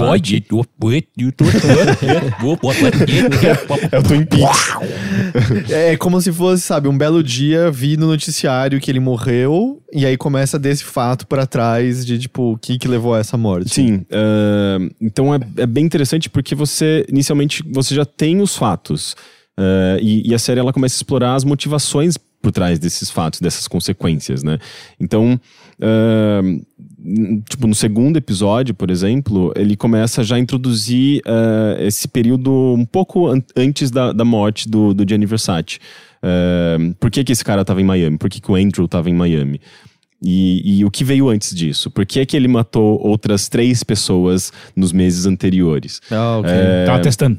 E ele começa. Uh, você começa a entender a, a, trajetória dele e, e, chegar no ponto onde ele chegou, de, de completo completa fora de estar fora da realidade dele.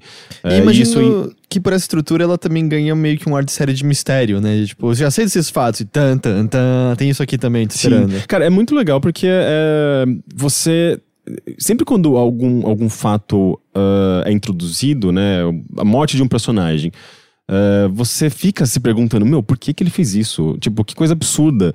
E daí, conforme ele vai voltando, você vai entendendo as motivações. Não que você se sinta. Ah, não que é isso, isso, É, não que isso justifique, digamos assim, as motivações do personagem. Né? Tipo, não que isso torne. Uh, uh, a, a coisa menos horrorosa. Mas você começa, digamos talvez criar uma certa empatia pelo assassino, isso que é uma das coisas mais interessantes, porque é até meio esquisito, sabe? De repente você fala, mano, eu tô entendendo esse cara, ou, ou eu, tô, eu tô conseguindo me colocar no papel dele e entender. Uh, uh, por que ele se sentia tão injustiçado, digamos assim, ou porque ele se sentia tão uh, sozinho e, e, e, é meio que desconstruindo mesmo esse, esse, esse assassino, sabe? Uh, e isso envolve o passado dele. Tanto é que a série vai voltando no passado até chegar no ponto em que ele é uma criança, com a família dele, com o pai dele. E o Versace roubando um sorvete dele. Damn o Versace! Com o pai filipino e a mãe italiana morando nos Estados Unidos. Uh, e obviamente falar desse do passado é dar spoilers, né? Mas é, é muito interessante. E, e ao mesmo tempo é uma história bizarra e fascinante, né? Porque esse cara, ele Uh, ele ele, ele, conforme. É isso é esquisito falar dessa série, porque eu tô tentando explicar de uma maneira que faça sentido, só que ao mesmo tempo mantendo a estrutura de trás pra frente. É só falar de trás pra frente. Mas, por exemplo, ele teve uh, um, um namorado uh, que ele conheceu num. Acho que é a partir. Não sei se é a partir de um bar. São muitos personagens. Enfim, mas ele, ele tem, tem, tem um caso interessante, que é meio que ali no, no miolo da, da série, que é meio que um. É quase que um triângulo amoroso. Ele tem um, um rapaz que ele meio que namorou durante um tempo. Então tem esse, esse interesse amoroso, mas eles não estão mais juntos, então, digamos, eles mantêm uma certa amizade. E entra um terceiro rapaz que é amigo do Andrew Cunanan, que ele conheceu em balada e tudo mais. E rola essa, essa amizade entre eles, mas existe. O Andrew, especialmente, ele é muito ciumento. E, e, e, a partir do momento que ele, ele começa a desconfiar de que uh, esses dois amigos estão ficando entre si, e, e, perceber que ele não vai conseguir conquistar esse outro que ele tem um interesse maior, é, ele mata o, o rapaz é, que inclusive era da Marinha e tem toda uma história dele na Marinha, e uma história de homofobia na Marinha, e a série começa a explorar esse, é, é, esse acontecimento, por exemplo, que é muito interessante. Então, aí você tem, tipo, já um, um, uma situação muito bizarra em que uh, ele mata o interesse amoroso da pessoa que ele gostava. Uh, na frente dele, assim, tipo, de uma maneira extremamente cruel, com, mach com martelo, sabe, tipo, tornando, uh, uh, tornando a pessoa completamente desfigurada. E, e, e, ele faz com que a pessoa uh, perceba que ela pode ser cúmplice de um assassinato, fazendo com que ela não o denuncie e permaneça ao lado dele uh, ao longo durante uh, ao longo de alguns dias. Cara, rapidão, e... isso parece muito o talentoso Ripley, não parece? Parece, parece muito, muito. Tem muitos momen momentos. Lembra de talentoso Ripley? Mas Eu isso, amo esse filme. Isso especificamente a versão do Matt Damon lá? É. é. é. Tem muitos momentos. Ah, tem a série. É, não, não, porque o original é ele velho, né? Com o John Malkovich. Não, não, não isso daí é a continuação. É o original é o... É o, é, o, Matt Damon. é o com Matt Damon. Eu sempre achei que era o contrário. Matt Damon e o menino lá, o... O Jude Law. Jude é, Law. Jude Law. Que eu sempre achei que primeiro era ele velho e depois fizeram não, ele novo. Sim, porque uh, o, o Talentoso Replay também é sobre uma pessoa que, que é muito inteligente, é, é capaz de manipular as pessoas uh, a seus, uh, aos Tem seus tudo interesses. Pra ser bem sucedido. Tem tudo pra Só ser que bem ao mesmo sucedido. tempo, quando qualquer coisa sai do prumo, ele perde, né, completamente Sim. a... E tem um lado meio erótico também, que é muito explorado no, no American Crime Story. Eu acho que um pouco menos, né, porque na verdade lá ele, ele se passa por um homem com, com interesse, uh, na verdade não no, no, personagem do Jude Law, mas tem um momento que ele se passa por um homem gay, né, basicamente. Não, ele é, é um cara gay. Ele é, ele é, é ou ele é. se passa? Não, ele é. Não, ele, ele é. é. Ele é. Tá. Tanto que... Ele sente ciúme... Ah, a gente pode falar do final, ah, né? sim, sim. É, não, no final ele tá meio que casado... Ah, é verdade. E aí ele Só encontra que- com uma, uma amiga de uma. que fazia parte do ciclo onde deu toda aquela merda, ela reconhece ele, ela. Hum. E aí ela conversa com o, o, o marido dele, o, o companheiro dele atual, e aí ele mata no final, ele mata É, o é companheiro é uma atual. cena dele, tipo, chorando e pegando um É. negócio pra enforcar ele, porque, Uhum. tipo, Não é um terceiro? Hã? É um- é- ele enforca ou não é um Eu acho que ele, não, ele tá indo com, Com um garrote. negócio pra passar na garganta, meio que falando triste, porque ele ama ele, mas ele vai ter que matar porque... Ele descobriu, ele vai, É. ele vai ligar as, ele vai ligar as pontas. Exato. Digamos que é um tipo de assassino muito parecido com o Andrew Cunanan, assim. É, é, eu, de, de- em vários momentos eu lembrava de Talentoso Ripley, até porque é, foi um dos, um dos- primeiros filmes que eu vi um personagem gay eu conseguia, digamos, em, de alguma forma me sentir representado, mas é um É personagem assim que tão tá horroroso. falando. É assim que o Rick tá é, é, é, anunciando que já matou pessoas. Não, mas aí que tá. É por, Tá isso, gravado. por isso que eu falo que representatividade é algo muito importante, porque, é, sabe, o primeiro filme que eu. Talvez um dos primeiros filmes em que eu me senti representado era um, um anti- um anti-herói, era uma, uma pessoa horrorosa, né? Mas ao mesmo tempo eu conseguia. Eu, eu, eu, tinha, eu, eu ficava feliz de ver alguém que eu conseguia me identificar, sabe, na tela ali. Então tem um- sua importância, mas uma pena que tenha sido um personagem tão, tão desumano. E. Mas tem bastante eh, semelhança, assim. E ele começa. A série ela, ela explora muito bem essas. Essa complexidade da, da- dos relacionamentos envolvendo mortes, envolvendo assassinatos.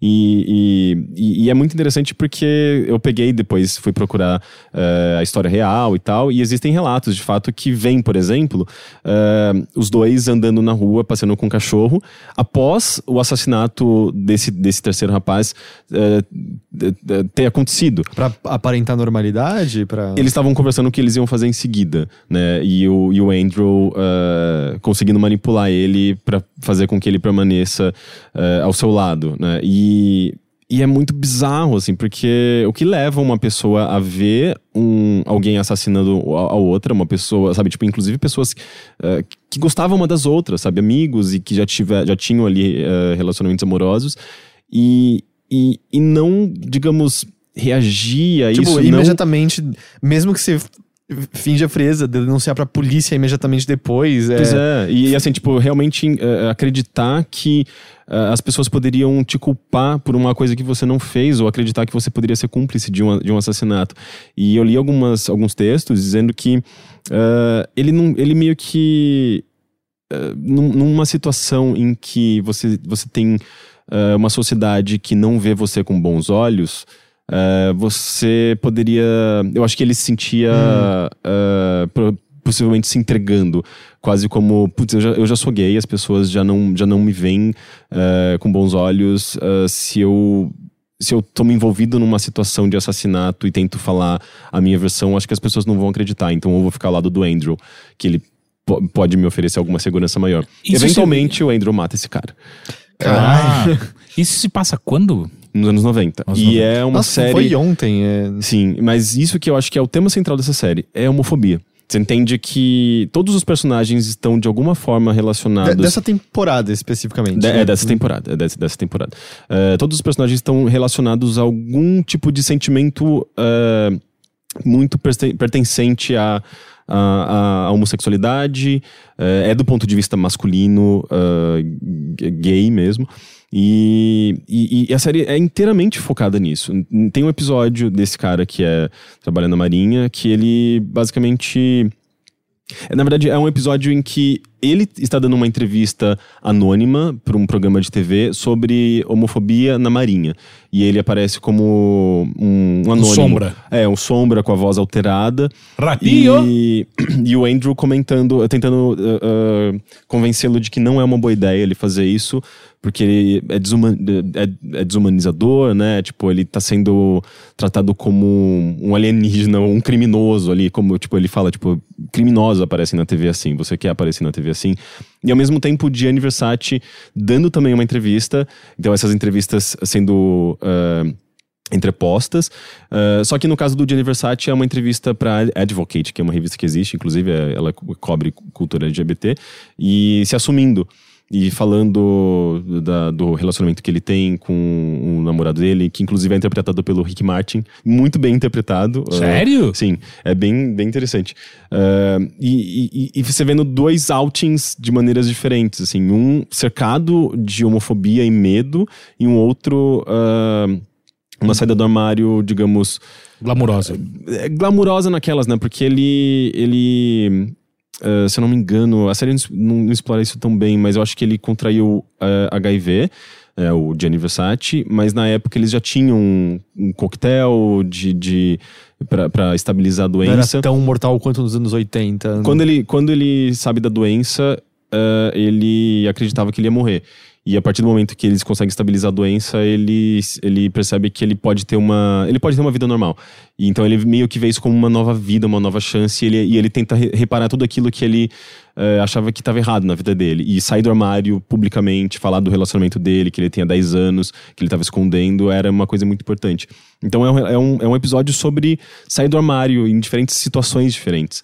E, e é muito. É muito é, impressionante, assim, como eh, há tão pouco tempo, né, nos anos 90, eh, acontecia uma situação como essa na Marinha, por exemplo, em que eh, agrediam um cara porque ele era gay, e esse, esse rapaz, que eventualmente é assassinado pelo Andrew, ele defende esse, eh, o, o rapaz que estava sendo vítima de homofobia, e a partir dessa defesa, só porque ele de- defendeu um ser humano, ele começa a ser olhado outro, de, maneira, de maneira torta e eventualmente é expulso da Marinha, sabe? E é na época do Don't, Don't Ask, Don't Tell, né? Do, do Bill Clinton. Eu não lembro agora. Ahn, e, e- e é um episódio inteiro focado nisso, por exemplo. É, é bem interessante. Então você vê como ele, ele começa. A série explora diferentes eh, contextos e situações ali nos anos 90 da perspectiva de homossexuais e, e sempre explorando esse lado mais sombrio mesmo, sabe? É, um- por exemplo, um outro personagem que o Andrew mata é um cara que ele tem um relacionamento hétero estável com a sua esposa e tudo mais, mas ele talvez ele seja bissexual, porque ele gosta de garotos, ele gosta eh, de, de, de ficar com rapazes. E, e Ele, trai a mulher. e ele trai a mulher pra ficar com, com, com michês, né? Tipo, garotos de programa. É, ou talvez ele só seja gay, ele tem esse relacionamento de fachada, não, não sei. É, mas enfim, ele, ele tá explorando a sexualidade dele, eh, tentando é, explorar a sexualidade dele e eventualmente chega no Andrew, que é um oportunista e percebe que ele tem dinheiro e tudo mais e, e usa, digamos, essa fragilidade, né? Essa é, essa, essa dificuldade da vida desse cara pra chantageá-lo, pra tirar proveito disso. Então, é um homem gay é, se aproveitando de alguém que é vítima, digamos, da homofobia, né? Que, que, que tem que não, não consegue explorar a própria sexualidade, a própria identidade por conta da homofobia. Então, são, é, digamos, a homofobia gerando situações é, terríveis, sabe? Tipo, de uma pessoa se, se, eh, se beneficiando disso, é, chan- chantageia, a partir de chantagem e tudo mais, e a outra pessoa sendo vítima disso daí, né? Então é, é, é interessante, assim, é uma maneira muito sombria de você ver é, é, as, as consequências da homofobia. E eu acho que esse é o tema central dessa série, no, no, no fim das contas. É, e, obviamente, a, a personalidade emblemática e fascinante e bizarra do, do Andrew, sabe? Porque quanto mais você vai indo pro passado, mais você entende ele. E o lance é família, sabia? Tipo, a família sempre é- pode ser a origem de todos os seus problemas, de todas as suas características mais sombrias. Eu fui ver o Don't Ask, Don't Tell, acho que não foi sob uma presidência específica, era por conta de uma lei que proibia, é, se você era homossexual, de estar nas Forças Armadas. Então, se você tinha um relacionamento abertamente com outro homem, sendo homem, você não poderia se juntar, mas foi revogado em 2010 pelo Obama. Ah, sim. E o ator lá do Glee que você falou, eu fui ver, ele entrou na terceira temporada do Glee. O, o Darren Criss, que é o, o É, Andrew. que eu acho que aí ele vira um dos, dos galãs da série, não sei, mas. É porque ah, morreu, né, o protagonista da série, né, de overdose. É verdade. E. Foi treta. Foi. Um, um dos outros também cometeu suicídio, né? É, Mas é, porque ele foi pego com pornografia infantil, alguma coisa assim. Tá, não Aí ele, sei ia nesse ser, aí ele ia ser preso, acho que ele cometeu suicídio. Sim. É, eu recomendo muito essa série, ela é excelente. A Penélope Cruz tá maravilhosa de Donatella Versace. É, enfim, o elenco todo é, é muito bom. É, Tá no Netflix, né? Tá Tudo. na Netflix, sim, saiu lá. E tem outras duas coisas que eu consigo falar rapidamente. Tem um filme que eu assisti no final do ano passado. Eu sei que ele tá em cartaz em uma outra sala ainda, mas eu acho que em breve ele deve sair em Blu-ray e tudo mais, deve ficar disponível também, provavelmente em, em- em streaming em alguns lugares. Que é o Colette, eh, do Wash Wes, eh, Westmoreland, que fez também Para Sempre Alice, com a Julianne Moore, aquele filme em que ela lida com esclerose múltipla af- Hum. Amiotrófica, É. é. Sim. E é um filme muito bom, eu gostei bastante, com a Keira Knightley, que interpreta a Colette, que é uma escritora, uma das primeiras grandes escritoras, né? Ela é francesa no, no final do século XIX. É filme E- de Oscar esse daí, não é? Eu acho que não, eu acho que ele não tá Ah, não? concorrendo a nada. Hum. É, eu acho que ele participou de algumas outras premiações, mas no Oscar eu acho que ele não tá concorrendo a nada. E. é, e, e conta a história da, da Colette, é um filme é, de época e tal. E, e é interessante porque eu mesmo não conhecia, né? A Colette era é, é, uma garota do interior que se casa com um cara que tinha uma, uma editora eh, mais urbano, né? E que leva ela, ti- tira ela do interior e leva ela pra Paris, pra elite, digamos assim. E, e ele, só que ele tá num processo com- complicado, ele tá sem grana, ele, a empresa dele não tá dando mais dinheiro, e, e ele sabe que a, a esposa dele gosta de escrever. E ele fala: por que, que você não escreve alguma coisa pra mim? E ela começa a escrever ah, as, as histórias da Cla- Claudine, que é uma garota na sua adolescência, eh, e é muito inspirado nas- na, na- própria juventude dela. E, e o Willy, que é, que é o marido dela, vai meio que dando umas, umas dicas, um- inspirando ela de alguma forma e dando meio que uma. Um direcionamento meio erótico pra esses contos, pra Uma, essas uma, edi- histórias. uma editada, por assim dizer. É uma editada, é, assim. E ela, ah, e ela começa a escrever, assim. Ela se torna uma máquina de escrever essas histórias e ele começa a publicar esses livros. E esses livros começam a fazer um baita de um sucesso, ah, justamente porque eles são meio Apimentados. meio apimentados e, e as garotas se identificam com ela, os homens de alguma forma também se identificam e começa a virar uma febre, assim, tipo a Colette se torna eh, uma febre em Paris, as, as, as meninas elas querem copiar o estilo visual da Colette, começam a usar o, o, um, um corte Chanel e começa a se tornar um negócio grandioso. Só que a grande questão é que os livros são publicados no nome do Willy. A, Col- a Colette, ah, na verdade, ela não tem nenhum mérito pela obra que ela tá criando. E, ela é só vista como a esposa do, do Willy, a, a mulher, tipo, uma mulher sofisticada, uma mulher bastante comentada, né? Mas ainda assim, o, o- o principal ali, que é a obra dela, não, não tem a, é, não tem o nome dela. E eventualmente ela se cansa disso. Ela fala: Não, eu quero assumir meu nome, eu quero me assumir como autora, eu quero publicar os livros com o meu nome. E o Willy não quer, sabe? E o Willy não deixa. Eventualmente ele tranca ela no quarto e, tipo, você vai escrever o suficiente pra me processar, sabe? Se você quiser ter ah, os direitos desse livro. E daí é o momento em que, tipo, o relacionamento vai, obviamente, por água abaixo. se É, o relacionamento não funciona quando você tranca uma das pessoas no quarto. É. Geralmente, não. E, e é interessante que o filme começa a explorar esse lado bissexual da Colette. ah, e que, que era, inclusive, uma coisa que o Willy, digamos, ah, incentivava, sabe? Tipo, ele sabia que ela tinha um meio que um re- relacionamento extraconjugal com uma outra mulher e, e ele não se incomodava com isso. E, e ela começa meio que, por conta própria, ah, explorar mais esse lado bissexual e um relacionamento extra, extraconjugal. Ah, eventualmente ela se separa dele, né? Ah, mas acaba se tornando uma história muito sobre identidade, sobre sexualidade também.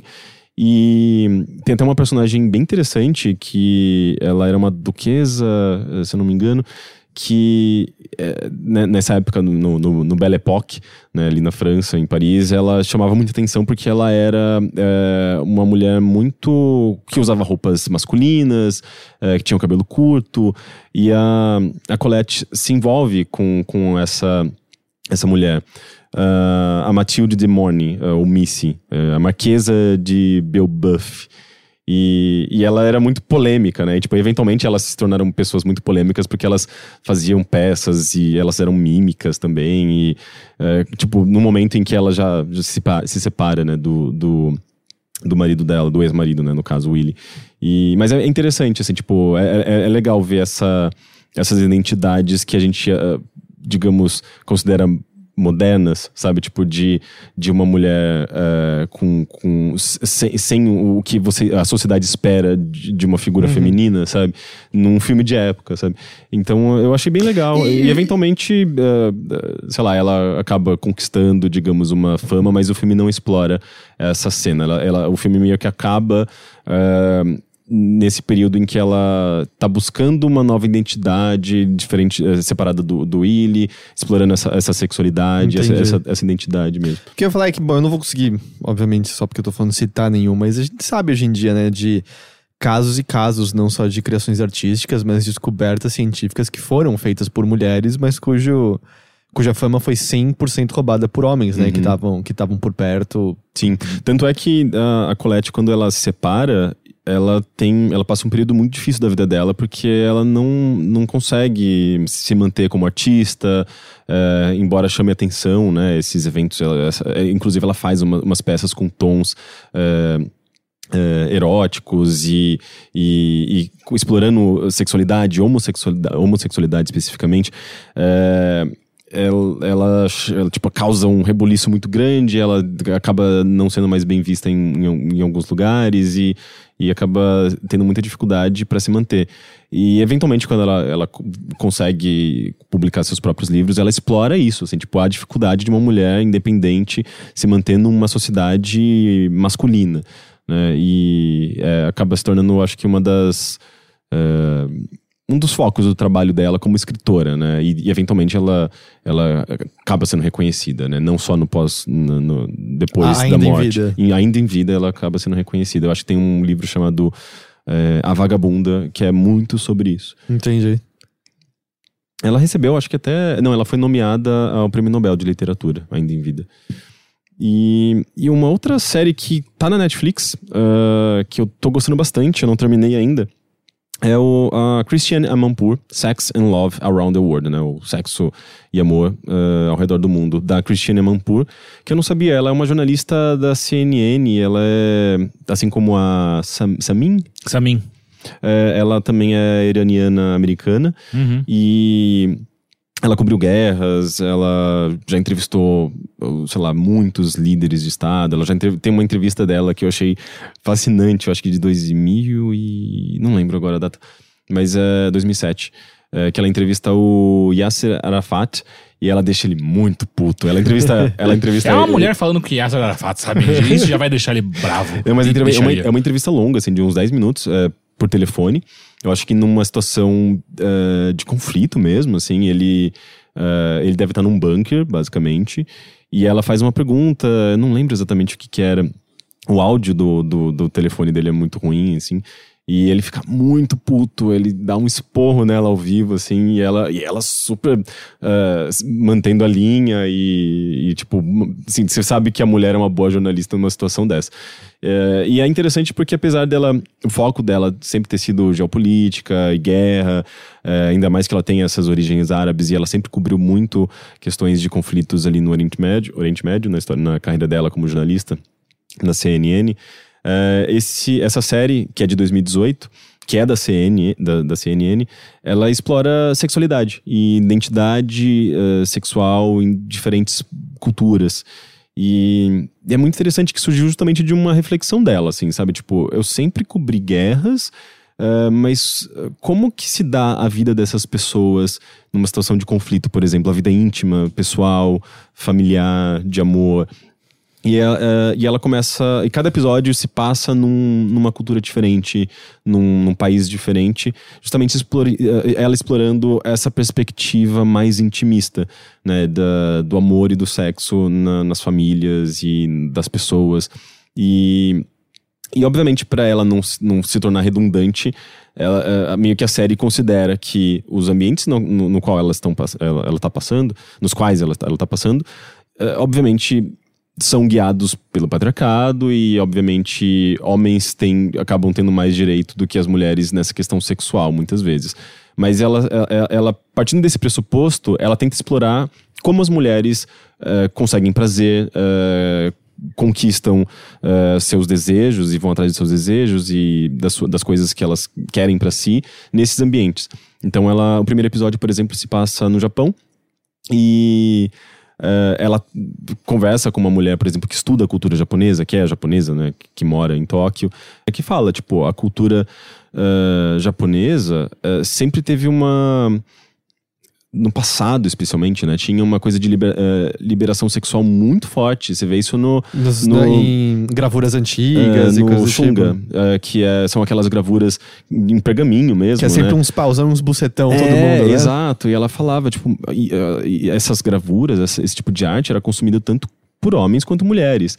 Tinha Então até uma existia- história, né, de um cara pequenininho que ficava vendo as pessoas transarem e escrevendo sobre isso e tal. Isso eu não Era sei. meio que uma moldura pra umas histórias eróticas. Então, um carinha pequenininho, ele conseguia entrar no quarto e ficar vendo, escrevendo. Assim foi o primeiro hentai. É, mas é meio que isso, a arte erótica no Japão era muito popular. E. e Ah, e eu, como que eu você diria salta. que é muito popular ainda. E- então, mas como que você salta eh, de- desse tipo de arte em que existia essa, eh, esse senso de, de libertação sexual na própria cultura mesmo, para um, uma situação em que você tem 40% dos homens e mulheres, em média, né, eh, no Japão, virgens, atualmente. É, Ca- O quê? Sério? Sim, é, É assim, em idade de é sexo. nesse nível. É, Em em idade de idade de- sexo, de 18 a 35 anos. 40%? É, eu acho que os homens são. eh, Tem, tem um, eh, variam pra cima um pouco mais. Mas em média é meio que isso. 40% da Cacete, população gente. eh, atual- atualmente é virgem. Isso não quer dizer que eles não consumam sexo. Eh, só que o sexo é consumido de uma maneira isolada, né? Eh, pela, pe- pelo, pelos rentais, eh, Pelas videogame. almofadas. É, é, então, é, sim, tipo, pelas. ahn, a, a- a cultura popular tem sexo, tem muito sexo Sim, disponível. como eu falei, lá eu vi, era normal. Tem esse andar aqui de pornografia, pessoas com maletinha e terno do E trabalho. aqueles programas de TV que, cara, são. é, tem um, um que, eu, que eu já vi uma vez, tem no YouTube que dá pra. que é uma competição de com, quem faz a, o cara gozar mais rápido. Ah, é. Uhum. Mas Na sabe, o, boquete. o lance era. Tipo, as pessoas estão entrando normal e consumindo pornografia lá dentro, que pra nossa cultura tem isso, assim, de. Você não vai pegar abertamente na, o- a pornografia, sabe? Você vai fazer isso meio escondido. Você não, você não precisa ter vergonha de que você consome, mas você não vai publicamente mostrar que você tá indo fazer no lugar. Lá, lá, lá eles são mais despudurados, digamos assim, com Nesse relação a sentido, isso. como eu falei, na, lá, você vai numa Don Quixote, tá aberto no corredor. Tá aqui carregadores de celular e aqui vibradores e vaginas Sim. artificiais. Normal, aberto ali pra todo mundo ver. É, o Japão é o país que inventou o conceito de motel. É, Quê? Sério? Sim. É, então, tipo, você tem um Quem país tem de? Peraí, não, de motel erótico, não, porque... de motel no sentido de você ir num quarto é, e transar. Porque o a motel pra gente é o lugar pra ir transar. Nos Estados Unidos é o lugar pra você só passar a Ah, não, noite não, quando o você de motel Inclusive, você nem erótico, pode sim. transar. E, Nos Estados Unidos? Porque senão você pega bad bugs.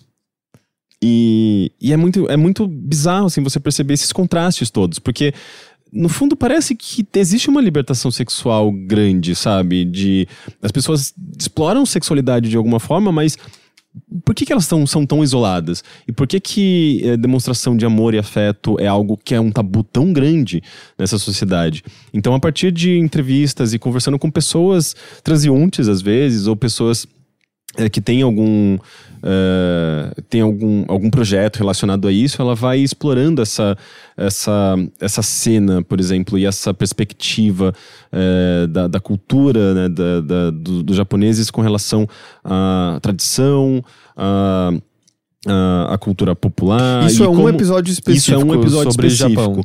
Sim. E, e é muito interessante, ela começa a encontrar uns personagens muito legais.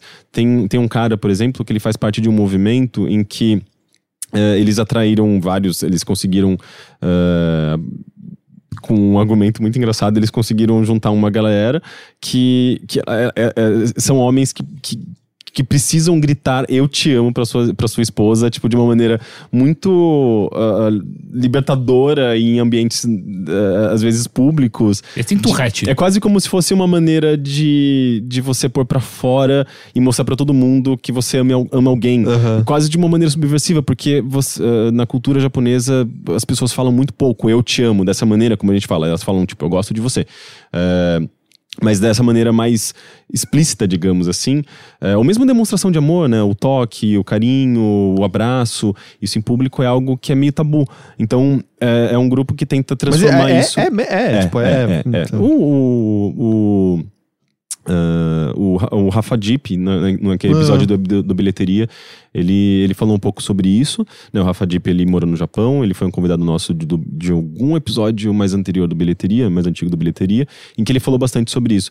Mas lá ela conversa com, com pessoas e tudo mais, e você vê, assim, existe essa dificuldade das pessoas eh, demonstrarem carinho, e- e se- eh, terem essa intimidade.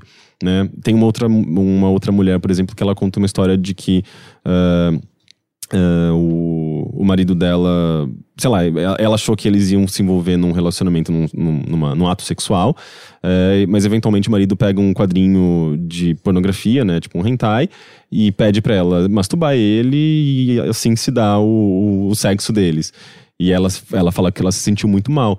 Então é, é, é interessante a maneira como ela pega os relatos e, e, e- ela achou que ele tava indo pegar uma camisinha e ele puxou um hentai ali. E, e ao mesmo tempo, como as mulheres, elas. ah, porque elas acabam sendo, digamos, ah, ah, as que saem perdendo nessa história todas, nessa história toda. Então, a, a, a Christiana Mampu, ela tenta se focar um pouco nas mulheres sempre, assim, tipo, como que você ah, procura prazer? E ela encontra casas de, ah, de acompanhamentos, ac- acom- acompanhantes, ah, e... Casa de acompanhamento. De Não, um acompanhamento. feijãozinho, uma farofinha. É assim que eu encontro Inclusive, no prazer Japão hoje é mó difícil de achar, né, cara? Basicamente, elas encontram o prazer do mesmo jeito que eu encontro. E você vê que você é uma mulher japonesa. Então, mas é interessante isso, porque tem casas de acompanhantes masculinos, sabe? Geralmente pra mulheres que têm muito dinheiro também. Ah, Peraí, mas Quando diz acompanhante, é sexo mesmo? Porque tem aquelas casas só de conversar e ser é gentil. mais, e é, cafés, mais, né? é mais isso. É, até porque o, o- É engraçado, assim, o rapaz que trabalha numa dessas casas, ele fala: Olha, porque se chegar no sexo, ela vai embora e não volta mais. Então, tipo, eles querem meio que manter. É, é bem, bem exploratório mesmo nesse sentido. Mas eles querem manter a cliente é, o máximo de tempo possível, né? Então você não pode simplesmente avançar para a última coisa, que seria a última etapa. Mas eu acho que eventualmente isso pode acontecer, pelo que dá a entender. É, mas é, é, é bem, é bem interessante. Uh, mostra diferentes perspectivas dentro da mesma cultura. Uh, os outros episódios são igualmente bons, né? Tem um episódio em Nova Delhi, na Índia, que é a Índia é um dos países que, com mais violência doméstica, né? As mulheres têm muito pouco dini- eh, eh, direito.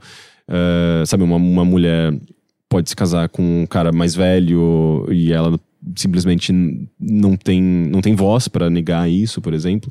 E daí ela começa a explorar outras ah, o- grupos de mulheres, por exemplo, que encontram soluções a isso. Tem um grupo de mulher eh, motoqueira, tem meio, meio que uma gangue de motos, assim, que elas elas eh, elas percebem que elas são eh, fazem um, tem um movimento bem subversivo porque as pessoas não olham com bons olhos muitas vezes, mas tem outras outros, outras pessoas, especialmente mulheres, que veem isso como uma coisa super incrível porque é super libertador, né? Elas têm a, a capacidade de ir para onde elas quiserem. Elas, tipo, se sentem eh, super libertas, mas ao mesmo tempo elas não têm necessariamente uma companhia masculina, elas se sentem às vezes eh, sozinhas nesse sentido, porque eh, homens não querem ficar com mulheres tão empoderadas, assim. Eh, tem um outro episódio que se passa em Beirute, no Líbano, que daí esse sim é, é focado bastante, assim, tipo, numa situação em que num cenário em que você convive com guerra, né? Tipo, Beirute, eh, eu não- não sei atualmente, mas eh, sempre foi um- uma, uma cidade eh, em guerra civil, basicamente, né? As pessoas. Não sempre. Tem. tem eu, eu lembro de já ter lido e assistido algumas coisas sobre Beirute na- nos anos 50, por aí, que é- é- era uma cidade com uma efervescência cultural maravilhosa, assim, sabe? Obviamente que depois toda a região tá, tá toda cravada de guerra, mas era. Cara, tinha- tem, tem relatos de, da- da- do que era feito com cinema lá, de literatura também. É Ah, O Irã é muito assim também, né? Sim, Antes da Irã, revolução da revolução iraniana era é, é algo Persepolis que trata muito disso. Persepolis, sim. É. É, vê a própria emancipação feminina era muito maior, Sim, né? sim, e houve um retrocesso Sim. gigante. E, e tudo isso é bem tratado nesse episódio de, de Beirute. Assim, eu acho que tem, uma, cara- tem, tem umas semelhanças eh, interessantes com o Irã. E- e- e- e você vê que existe também uma efervescência cultural, existe uma cena noturna super forte em Beirute. Mas o lance é, ah, talvez tudo isso seja meio escapismo também eh, por conta da guerra, né? E, e as pessoas, elas, elas não se conectam tão profundamente, porque é tudo meio que passageiro, sabe? Como se... Sim, qual- qualquer lugar. Em qualquer momento muito- elas podem morrer, É. sabe? E, e isso eu acho que talvez dificulte, né, a, a- um relacionamento mais duradouro. As mulheres eh, que ela entrevista falam muito sobre isso, assim, tipo, meu, já peguei todo mundo aqui, mas eu não consigo ter um relacionamento. Eh, até porque os homens valorizam muito a virgindade, as, as meninas mas lógico, novas. né? a- Como que o homem é sempre escroto. É, Sim, o mercado de, de cirurgia plástica, de reconstituição do ímen lá é um negócio super forte. Nossa. É cara. muito louco, né? Ah, e, e ao mesmo tempo, tipo, as mulheres têm uma certa. ah, também, assim, um certo empoderamento, uma certa liberdade. Tem muitas mulheres com grana tal, que conquistaram, com- trabalham e tudo mais, mas não conseguem relacionamento porque os caras querem uma mulher submissa, uma mulher mais nova. Então, é, é- é muito interessante, assim, tipo. Eu acho que a, a qualidade maior dessa série é que a. Christiane, ela, ela não parece estar necessariamente uh, Julgando. julgando. Ela tá expondo. Ela- às vezes ela, ela, ela se sente chocada com alguma informação, como, quanto- como por exemplo os 40%. 40%. Ela, tipo, vai, o queixo dela vai lá no chão, assim.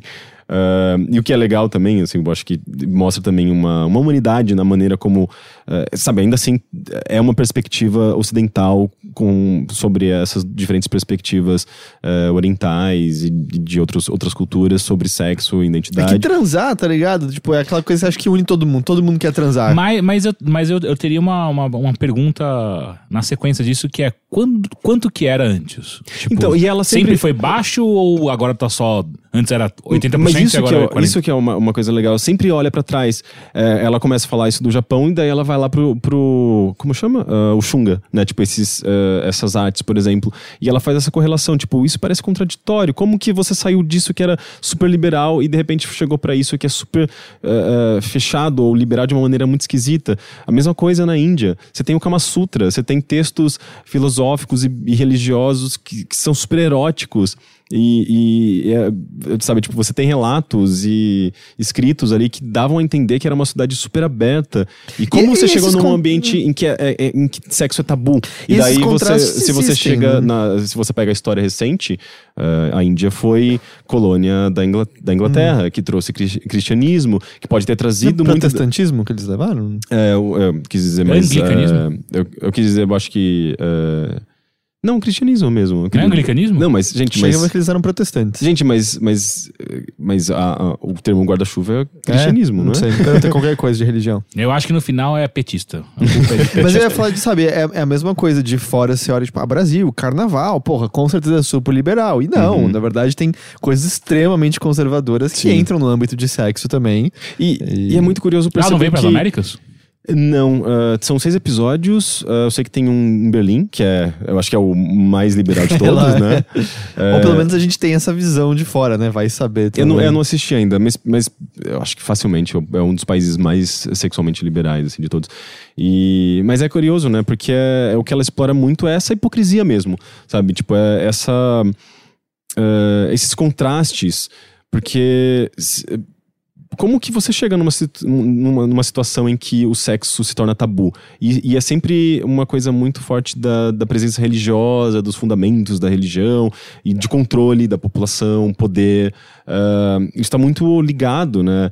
Ah, E e o e a louco- falta, da, falta de diálogo, a falta de, de conhecimento sobre sexo. Você vê, tipo, mulheres que não conseguem falar sobre sexo, não conseguem falar vagina, elas têm vergonha, porque é tabu, é um tabu tão grande, é falta de, de diálogo sobre o assunto. E é, o, e é uma coisa que a gente precisa mesmo trazer até para os dias de hoje no Brasil, sabe? Tipo, tem projetos que, que, que eh, querem fazer com que isso se torne. eh, eh, não se torne presente nas escolas. Claro. né? Educação Ou sexual. mesmo se a educação, sabe, for permitido ela ser em casa, qual a garantia que você tem que qualquer assunto relacionado à educação sexual vai aparecer na vida? Eu acho que não vai aparecer, Eu né? tenho certeza Essa é que não questão. vai. Você, a gente pode se tornar uma nova Índia, sabe? Com, com uma. com, sabe, um país de contrastes, assim, que parece ser liberal, parece ter, sabe, tipo, ter. Eu acho que talvez no Japão, né? Porque a Índia você não tem esse. eh, Essa aparência de que é liberal. Lá, de fato, é um negócio que parece só muito tabu, um tabu muito grande.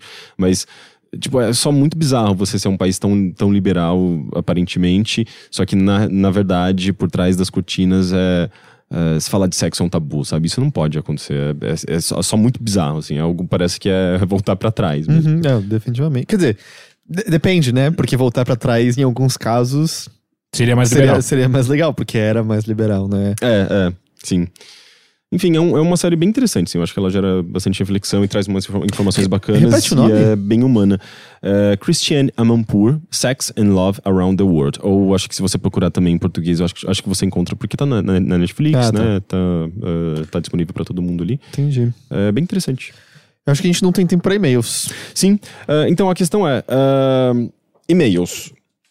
As pessoas comentaram bastante sobre os feedbacks, né? Sobre deram bastante feedback sobre as mudanças e agradeço muito por isso. Eu acho que esse episódio, por exemplo, é resultado desse, desse feedback, né? A gente optou em fazer essa, essa intercalação eh, uma vez a cada eh, uma vez por mês trazer esse tipo de conteúdo mais focado em recomendações, em comentários das coisas que a gente viu, assistiu, ouviu. Eh, e então agradeço bastante por esse feedback, mas a gente, a gente também quer comentários. Tragam, eh, escrevam e-mail sobre os assuntos que a gente abordou. Eh, a gente falou de, de temas interessantes. Eu acho que se vocês tiverem opiniões sobre esses temas nas últimas semanas, eh, eu gostaria de saber sobre elas. Eh, Ainda mais Enfim. sobre Avatar. é, também. Por que não? Confirmem que todo mundo sabe que Titanic é uma merda. Sim, também isso. E, gente, mandem e-mails. Na semana que vem eu quero e-mails de vocês. Vocês podem também mandar ah, mensagem direto no Facebook, mas ah, eu recomendo vocês mandarem direto no nosso e-mail, que é o bilheteria.overloader.com.br. Ah, e é isso. Sim. Sim, Acabamos? Que eu, foi? eu, eu tô Teixeira tá- adorando como, como você não tá conseguindo finalizar. É, não, eu tô- É eu tipo tô ter- muito- quarto ou quinto episódio você tá... Nariz de cera, né? É, então... é só tchau. Não, não, calma. Eu acabei de finalizar pra você. Eu Mas tô o, aqui o ainda. Heitor não deu tchau. Tchau. Um, dois, três e tchau. Tchau. Tchau. A- Acho que agora a gente não pode terminar. Acabou o tempo, não tem Tchau. mais como permanecer aqui. Peraí, tchau, então no, no beijo. 3 a gente faz. P- p- p- Por hoje é só, pessoal. Aí a gente encerra. Por hoje é só. Tchau. Tchau. Tchau.